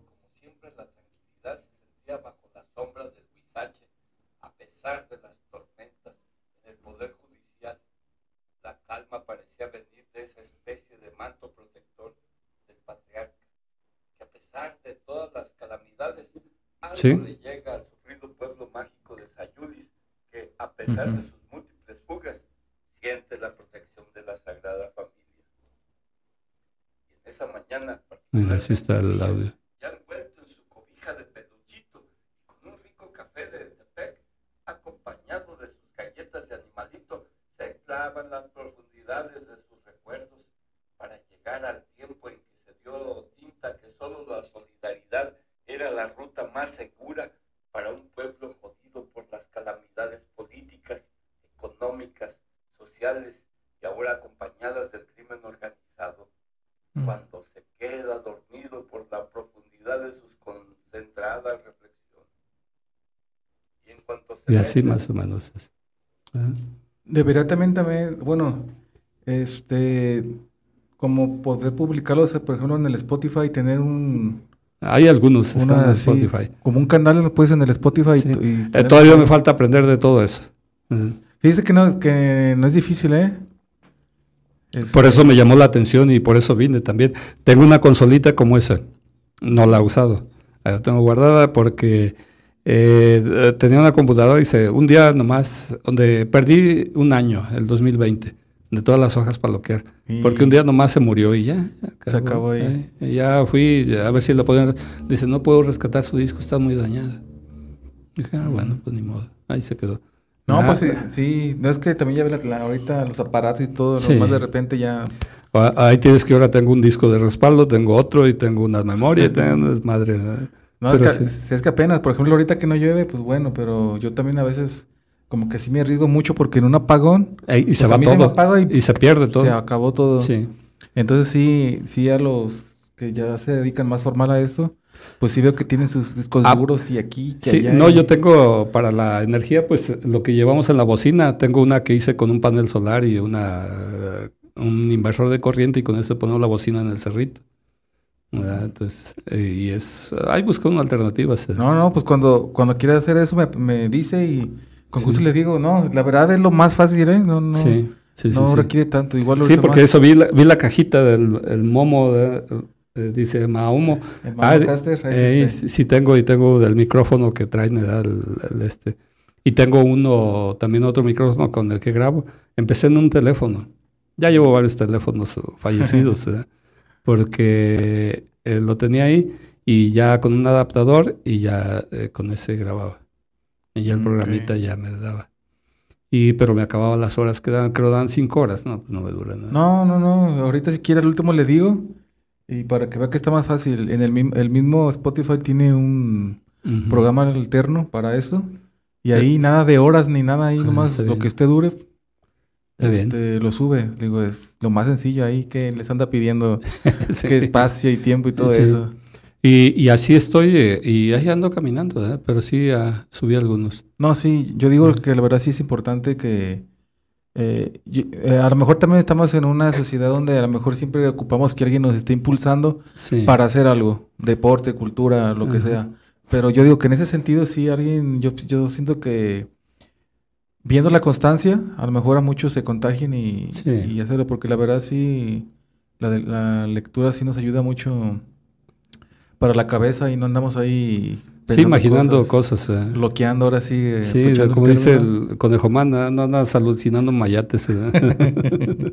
Sí, pero a ver, fíjese que ya, este, otra de las cosas que me interesaría saber, eh, durante todo su andar literario y todo eso, ¿ha tenido alguna mala experiencia? O que a lo mejor no que lo haya marcado, pero sí que se haya llevado algún... No, pues, eh, mala experiencia es perder, perder este, escritos. A lo mejor un escrito que haya sido muy chido, hubo uno que hice muy bueno, pero en vez de guardarlo, lo borré.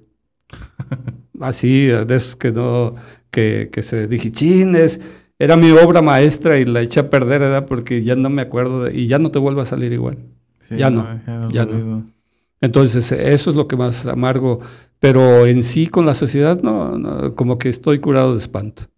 O sea, no, no tengo necesidad de que me reconozcan. Y yo creo que eso me da libertad de ser. Yo creo que también eso es efímero, ¿no? Sí, Porque yo creo sí, que, sí, sí. No, no, no voy por ello. Yo creo que si uno se la, se la pasa el tiempo pensando en, la grandeza, yo creo que deja uno, este, pierde de vista otro tipo Otras de cosas. Sí, por ejemplo, el que yo pudiera monetizar, que porque todos los que dicen, no, es que no, no", dije, si se da, se va a dar algún día, pues no, igual yo voy a seguir haciendo lo mío. De acuerdo, sí. Eh, sí. eh, eso, es- yo siempre he sido, no tengo como meta tener muchos seguidores, pero el que quiera seguirme está en la libertad de hacer. Claro, sí, sí, sí. Eh, yo eso es lo que creo, creo más en la libertad, sí, exactamente. creo más en la libertad que en la obligación. Entonces, yo no estoy obligado a hacer un buen producto, yo estoy convencido que quiero hacer lo que a mí me gusta. Eso es lo único que quiero hacer. O sea, yo soy feliz haciendo lo que hago y, por eso lo hago. Que si otra gente lo quiere ver, que lo quiere escuchar, que lo quiere sentir, está en su libertad, pero yo lo hago libremente también. De hecho, en lo que ando metido ahorita o queriendo entrar es en Hot, em, Hotmart, donde se venden los PDFs. Ah, sí. Eh, en eso es en lo que ando curioseando. ¿verdad? Sí. Entonces, pero por, ¿por qué ese PDF? Ya fui a un curso de maquetación y de todo eso, pero no, no, no. O sea, lo mío es eh, este co- como más, más casero, más callejero. ¿no? Artesanal, como Sí. digo. Este, creo que sí hay cosas que sí tienes que patentar, por ejemplo, este, El título. este, el título, eh, esa, hay cosas que sí, o la forma de esto sí se tiene que patentar, ¿no? O sacar el, eh, lo que tiene que ser como registro. Eso sí creo, pero no lo he hecho. Yo creo que, yo creo que sí sería pues, lo ideal, ¿no? Porque luego Sí. me falta el gandalla y... Sí, sí, sí. Y más porque he visto que le gusta a la gente. Mm, Y, y ese es el problema, pues a veces que le gusta a la gente y que tú no te das cuenta, pero le gusta. Y siempre hay un vivo. Eh, Sí, para que ahora sí que en la primera oportunidad tenga ahí eh, su registro y su, su patente, porque luego Sí. faltan los gandallas. sí. Este, otra cosa mm, que también se me hace como interesante, entre todo esto, ¿tiene también algún proyecto que quiera lograr como a largo plazo, mediano? Yo creo que eh, al plazo próximo es eh, seguir con esto, como que se afirme. Si llego a los 100 sería como la meta. ¿verdad? Por eso yo me puse 25 ahorita y ahí lo vamos cubriendo. Ahí se va poco a poco, unos eh, vienen, otros van, pero eh, sí estamos saliendo a los 25. Este, proponerme cuando menos un año de, pu- de publicar esto. Tal vez después nomás hacer paquetes. ¿verdad? O sea, porque sí es, mm, es mucho. ¿verdad? Entonces, pero como tengo un, un soporte muy grande de, de- de hojas para bloquear, entonces por eso lo estoy haciendo así por una semana. Mm, ¿verdad? Y este, y tal vez lo haga un año, ¿verdad? por decir, eh, empecé en septiembre para celebrar noviembre y llegar hasta el próximo noviembre. Mm, ok. Eh, Y luego ya dedicarme a otra cosa, o ya se me irá ocurriendo, porque también en, en mayo tengo el novenario Rulfiano, ¿verdad? que lo hago en coordinación ahí con el Festival Rulfiano de las Artes en Sayula. Y es también quiero asentar ese, ese movimiento, ¿verdad? como el novenario Rulfiano, donde invito gente a leer, que ella vaya y lea en el lugar. Y que haya dos o tres personas ahí Y hay que con leer eso. con él. Sí, Sí. digo, yo en lo personal, pues sí desearía mucho que, que con el tiempo lograra todo ese proyecto porque, porque son proyectos genuinos, pero son proyectos buenos. Sí, Este, la verdad, eh, y también que se ven poco. Sí. Digo, la verdad, yo sé que a veces ahorita la, a veces mucha gente, como le decía, preferimos hacer otras cosas que algo productivo sí. para la cabeza. Eso también yo creo que ayuda mucho para el cómo también uno se relaciona con las personas. sí. Hasta también le decía una compañera el cómo, el que la misma literatura, el arte y todo ese tipo de que te abra nuevas ideas, hasta también en el sentido de cómo hasta abordas a, a una mujer, por ejemplo. Ujú, Sí, Yo sé que todos hasta mejor tenemos la, la costumbre de siempre piropear y todas esas cosas. Y puede ser otras formas muy diferentes, muy estéticas y muy bonitas. Yo por decir, si ahorita recordando lo que me preguntas, creo que uno de mis sueños sería el ir a leer a todos los municipios de acá del Llano en Llamas. Tal vez sea ese uno de mis, de mis sueños o uno de mis proyectos. Ya tengo hasta la idea de cómo la carreta el llano va a ser. Todo. Eh, la carreta, pero salir de Sayula, ir a, a Pango, ir a San Gabriel, ir a Tuscacuesco, ir a, hasta Tonaya, Tolimán, todos esos lugares. Irme a ponerme a leer en la, en la plaza pública. Sí, sería, sería muy bonito es- eso. eh, eso es alguna, algún anhelo, alguna aspiración que tengo, que no sé cómo tendría que hacerlo real para que fuera como un proyecto. Tal vez en eso. ¿Algún, algún libro, otro, algún otro libro que... A lo mejor haría algo con todo lo que he dado escribiendo. Y sería más bien en base a eso. Este, que sea como algo, ¿cómo llamarle? Como un anecdotario o algo así. Sería como las memorias de Conejo Man. Ah, ok. Sí. Sí, sí, bueno, este, ya como último, este, ¿habría algún, algún consejo que pueda brindarle, por ejemplo, sobre todo yo me enfoco mucho a los, a como a niños, niños y jóvenes, que son los que ah, de alguna manera empiezan como a, abrir su, Sí. su mente a cosas Y nuevas. Yo pienso que animarse a escribir, pero para animarse a escribir primero hay que animarnos a leer. Y si queremos a nuestros papás, por ejemplo, a los niños, que le lean en voz alta a los papás. Y si los papás quieren a sus hijos, que le lean en voz alta. Si un papá quiere que el hijo no le dé problemas en la escuela, que diario en la noche le lea. O que le cuente historias, que le cuente leyendas, ¿verdad? Pero que se den el tiempo los papás de saber que tiene un hijo y al cual lo pueden enseñar a que siempre vaya a la escuela a gusto y contento leyéndole o contándole cuentos. ¿Habría un tipo de literatura así muy específica como para decir, como para iniciar a un, por ejemplo, a un niño? Hay muchas, hay muchos cuentos, cuentos, cualquier cuento.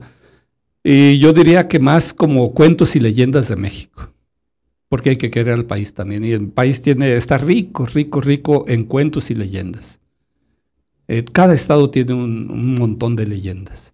Hay libros de CONAFE muy buenos que traen cuentos y leyendas. De, de, CONAFE, hay de, de, la, historia o de la tradición oral mexicana también muchos cuentos de, por ejemplo, del conejo y la luna, por decir algo, el conejo y este, ay, Quetzalcoatl también está muy bonito, donde el conejo se le ofrece a, a Quetzalcoatl que andaba por el mundo como Dios y anduvo recorriendo y llegó un momento en que te, tuvo hambre. Y dice, híjole, si no encuentro agua y si no encuentro comida, me voy a morir, dijo el Dios. Y entonces salió el conejo, Señor, ¿qué pasa? No, pues es que así, cómeme, cómeme. Dice, para que tú puedas vivir adelante. Y pues sí, sí se lo va a comer, pero le dijo el Dios Quetzalcoatl, para que no se nos olvide a nadie el sacrificio que tú hiciste, siempre estarás en la luna. Por ejemplo. Y por eso sí. es que el conejo está en la luna. Que dice que está pintada ahí. En la luna. Se ve, sí. sí. Y es como el pueblo mexicano hizo referencia a un astro que tenemos aquí, que la luna, con un animal tan simple y tan sencillo como el conejo. Ah, eh, aunado a eso, yo también digo que hasta la hasta literatura de historia de México. Sí, sí, hay muchas. Y hay muchos escritores, aquí en Ciudad Guzmán hay buenos escritores, hay buenos escritores en Sayula, hay buenos escritores en todos lados. Uh, Sí, sí, que esos son los que yo creo que deberíamos rescatar. Por ahí deberíamos empezar. Así es, porque, bueno, yo a veces debato que a veces cuando digo, ah, es que la independencia no, no fue el 16. Sí. Yo digo, fue 27. Ay, pero ¿por qué? Uh -huh. Ya luego entra el conflicto, pues digo, pues lean sí. la historia. Sí, y por ejemplo, conocer la historia de cómo Francisco Villa llegó aquí al sur de Jalisco, cómo estuvo en Sayula, cómo estuvo para aquí en Zapotlán, cómo fue la batalla ahí en la cuesta de Sayula. Entonces, tantas cosas que se puede saber de la historia, de la historia nacional desde, desde lo local para llegar a interesarte en la historia nacional. Después, sí. sí. O, como, o cuando Juárez anduvo huyendo y que pasó por aquí hasta Colima y que llegó a Sayula y que pudo pasar por aquí. Eh, así. O sea, esas historias son interesantes y uno tiene que conocerlas. Y todos los, los que viven en Sayula o que viven en Zapotlán deben conocer las historias esas. Sí, yo creo que siempre hay que partir de lo... De lo local. De lo local, para ir sí. progresivamente a, a, a, a la historia y todo eso. Sí. ¿Tiene algunos libros que pueda recomendar? Ah, pues a mí, para los escritores, para los, el libro vacío. No me acuerdo ahorita de la autora, pero es, lo tengo ahí en la sala de lectura. El libro vacío de Vincent, es su apellido, pero es de Tabasco la señora. Y este está muy bueno. Ese habla de, de un escritor que tiene dos cuadernos uno donde va a terminar la obra y otro donde escribe, y ah, pobrecillo, uh -huh. ahí va contando toda su historia. Está muy, muy interesante. Ah, y ese ayudaría mucho a jóvenes y adultos, a todos el que quiere escribir. Okay. ¿Cómo se llama el libro? El libro vacío. El libro vacío. El libro vacío de, ay, no me acuerdo qué, Vincent. Vincent. Eh, pero está en, en, el Fondo de Cultura Económico. Ah, okay. Y está muy barato, están muy buenos. Ah, pues hay que, hay que, uh -huh. hay que conseguirlo. De hecho, mi compañera me preguntaba a veces de libros. Hey. Ella, ella, sí se come los libros. Hay, hay, otro libro que para los niños sería muy interesante, eh, este que se llama El hombre que calculaba para los niños que no les gustan las matemáticas. También sería bueno, porque va con una historia de amor y todo ese rollo. Y con eso les va a gustar. Sí, eh, sí. y, y, al menos se va a interesar. Y este está basado en, en una historia de allá del Medio Oriente. A propósito, okay. ahorita con toda la guerra y eso. No, muy feo. Sí. Sí. Yo creo que también la lectura nos ayuda mucho a crecer para no llegar a ese grado uh -huh. sí. de, de, guerra. Así es. José Luis, pues yo le, yo con, yo con esto terminamos. Yo en lo particular le agradezco mucho que haya aceptado la invitación. Sí, sí, Digo, sí. para mí es una, es una manera de conocer más allá a las personas. Porque Sí. a veces nomás en lo que percibimos en las redes, este, pues queda por encima. Pero digo, a mí, a mí lo personal me es siempre muy nutriente conocer eh, A otras personas. a otras personas sí. que tocan otras perspectivas. Porque también, como le decía, con, con mis compañeras a veces llegamos al punto de que no con cualquiera uno puede conectar. Así es. Entonces a mí por eso parte de este proyecto es eso. Entonces este, yo de antemano pues le agradezco que se haya tomado un poco de su tiempo, que me haya arreglado un poco de su tiempo para haber venido. Sí, está bien. Este, y también haber conocido un poco de usted y de su perspectiva. Sí, está bien. Este, si quiere algo que quiera anunciar, este, su, de su hoja, de su Eh, yo creo que más bien el convite cultural. Para que asistan ahí al convite cultural, que es un, un buen proyecto para el pueblo. O sea, fuera de panfletos, fuera de todo, es un buen proyecto para el pueblo porque se, se aprende. Ah, Se aprende bien. Y creo que las compañeras que lo están dirigiendo sí vale la pena que las acompañemos. Porque eh, hace falta que la gente también se apropie de la cultura. No puede haber cultura sin, sin el pueblo. Yo eso creo. Ah, pues ahí están. Entonces, todos, Ayula, los invitamos a que los domingos vayan al Cerrito de Santa Inés. ¿Ahí en qué horario? A las 11, de 11 a, a 2 de la tarde, Ah, ok. con diferentes actividades. Y este domingo va a ser de, de la fiesta de, de Día de Muertos. Va a haber una ofrenda ahí.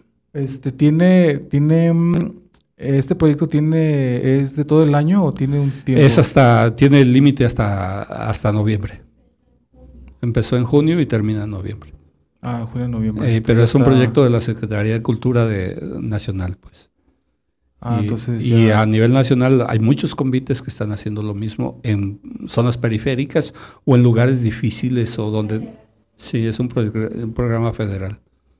Ah, perfecto. Sí, No, pues eh, invítelos a todos allá para que vayan, sí pues... le eh, caigan. Sí, que le caigan ahí. Y pues vamos a seguir. eh, eh, ya se hicieron, se hicieron títeres, se hicieron piñatas, se hizo también la historia, el domingo pasado se hizo la historia personal y también ya se empezó a platicar sobre qué vamos a hacer de, vamos a hacer calaveras el próximo domingo.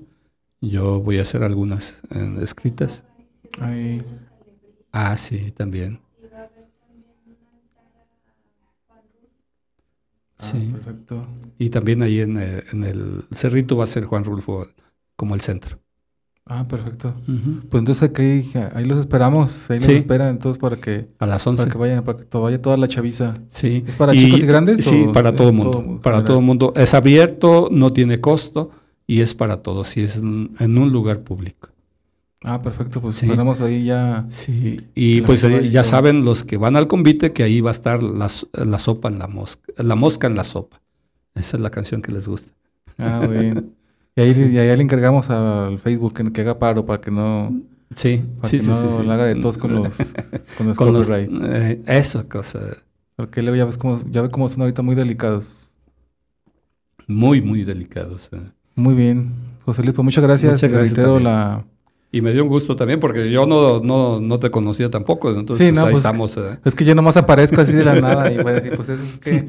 Ya, ya cuando dijo Lupita dije, ah, está de acuerdo, no hay bronca. Sí, no, es que también dije, pues ¿qué otra, qué otra referencia le puedo dar? Sí, Pero ella me dijo, es que dile, es que dile, es que yo, yo también quiero conocerlo y todo. sí. Le digo, Sí, pero sí. no lo conoces. Digo, pues un poco, pero porque pues sé que lee Sí. ahí a veces en las calles y todo eso. sí, Dije, sí, ah, mira, este, estaría interesante. Y ella, fue, y ella también coincidimos en que es que deberemos eh, rescatar personas así, así, o sea, que tengan un, que tengan un valor, porque ya a lo mejor la gente muy popular, lo que ya todo, ya todo el mundo conocemos, pues bueno, ya de alguna manera ahí Está bien, sí. Y es que es bien curioso.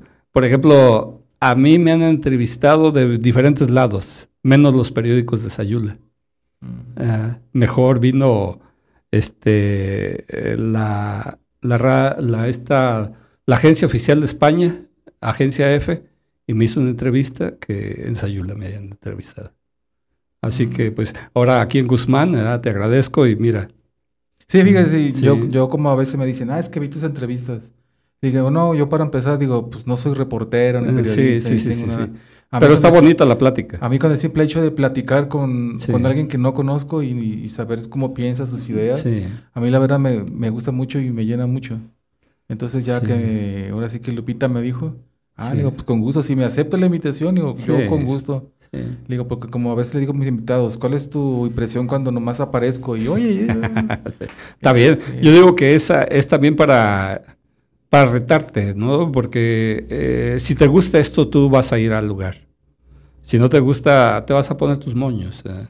Cuando ya traes tu propio proyecto, creo que es donde se ve diferente. O sea, cuando eres más para la comunidad o que intentas hacer algo por la comunidad, yo creo que sí te acercas. Eh, alguien, alguien... eh, más, eh, más, por eso el presidente no vino, perdón. No, sí, sí. Este, no, sí, sí, sí. Y por eso a veces le digo, es que la verdad no me tomo nada personal.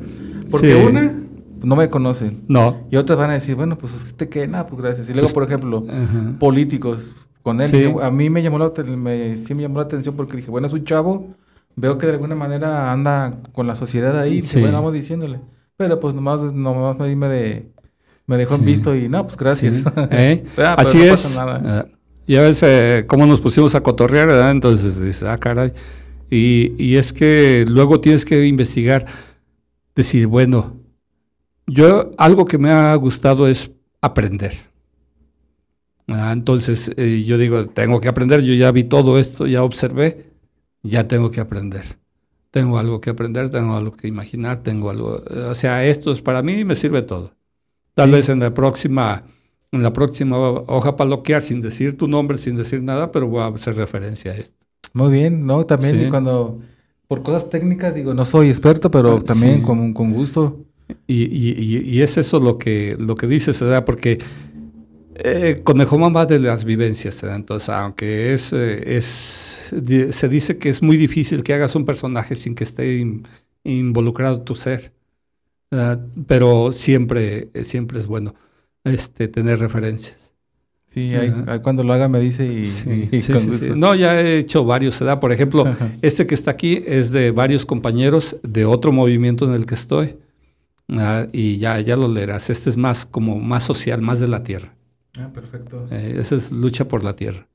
Correcto. Eh, No se entonces, eh, ahí hay material para que te imagines y, Y y ya, y sobre todo acepto todo tipo de crítica. Todo, todo, todo. Sí, no, yo la verdad, este, con el simple hecho de que alguien exponga sus ideas y, Sí. y las exhiba a la sociedad, la verdad mi respeto. Yo creo que críticas no, porque no es, cual- no es cualquier cosa, no cualquiera lo hace, entonces yo creo que es de Pero, apreciar y es- valorar. pero sí aprende uno.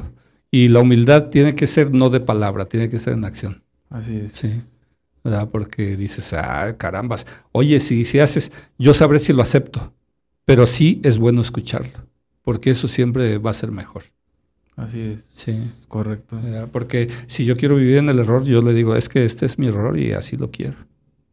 De Pero si estoy en un error y alguien me lo hace ver, ah, carambas, hay que mejorarlo.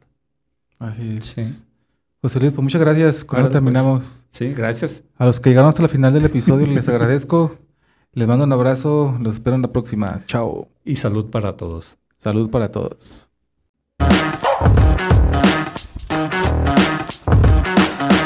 Gracias por llegar hasta el final. No olvides escucharme en Spotify, Apple Podcast y en Amazon Music. Deja tu like y suscríbete. Te espero en el próximo episodio. Esto fue Ecléctico.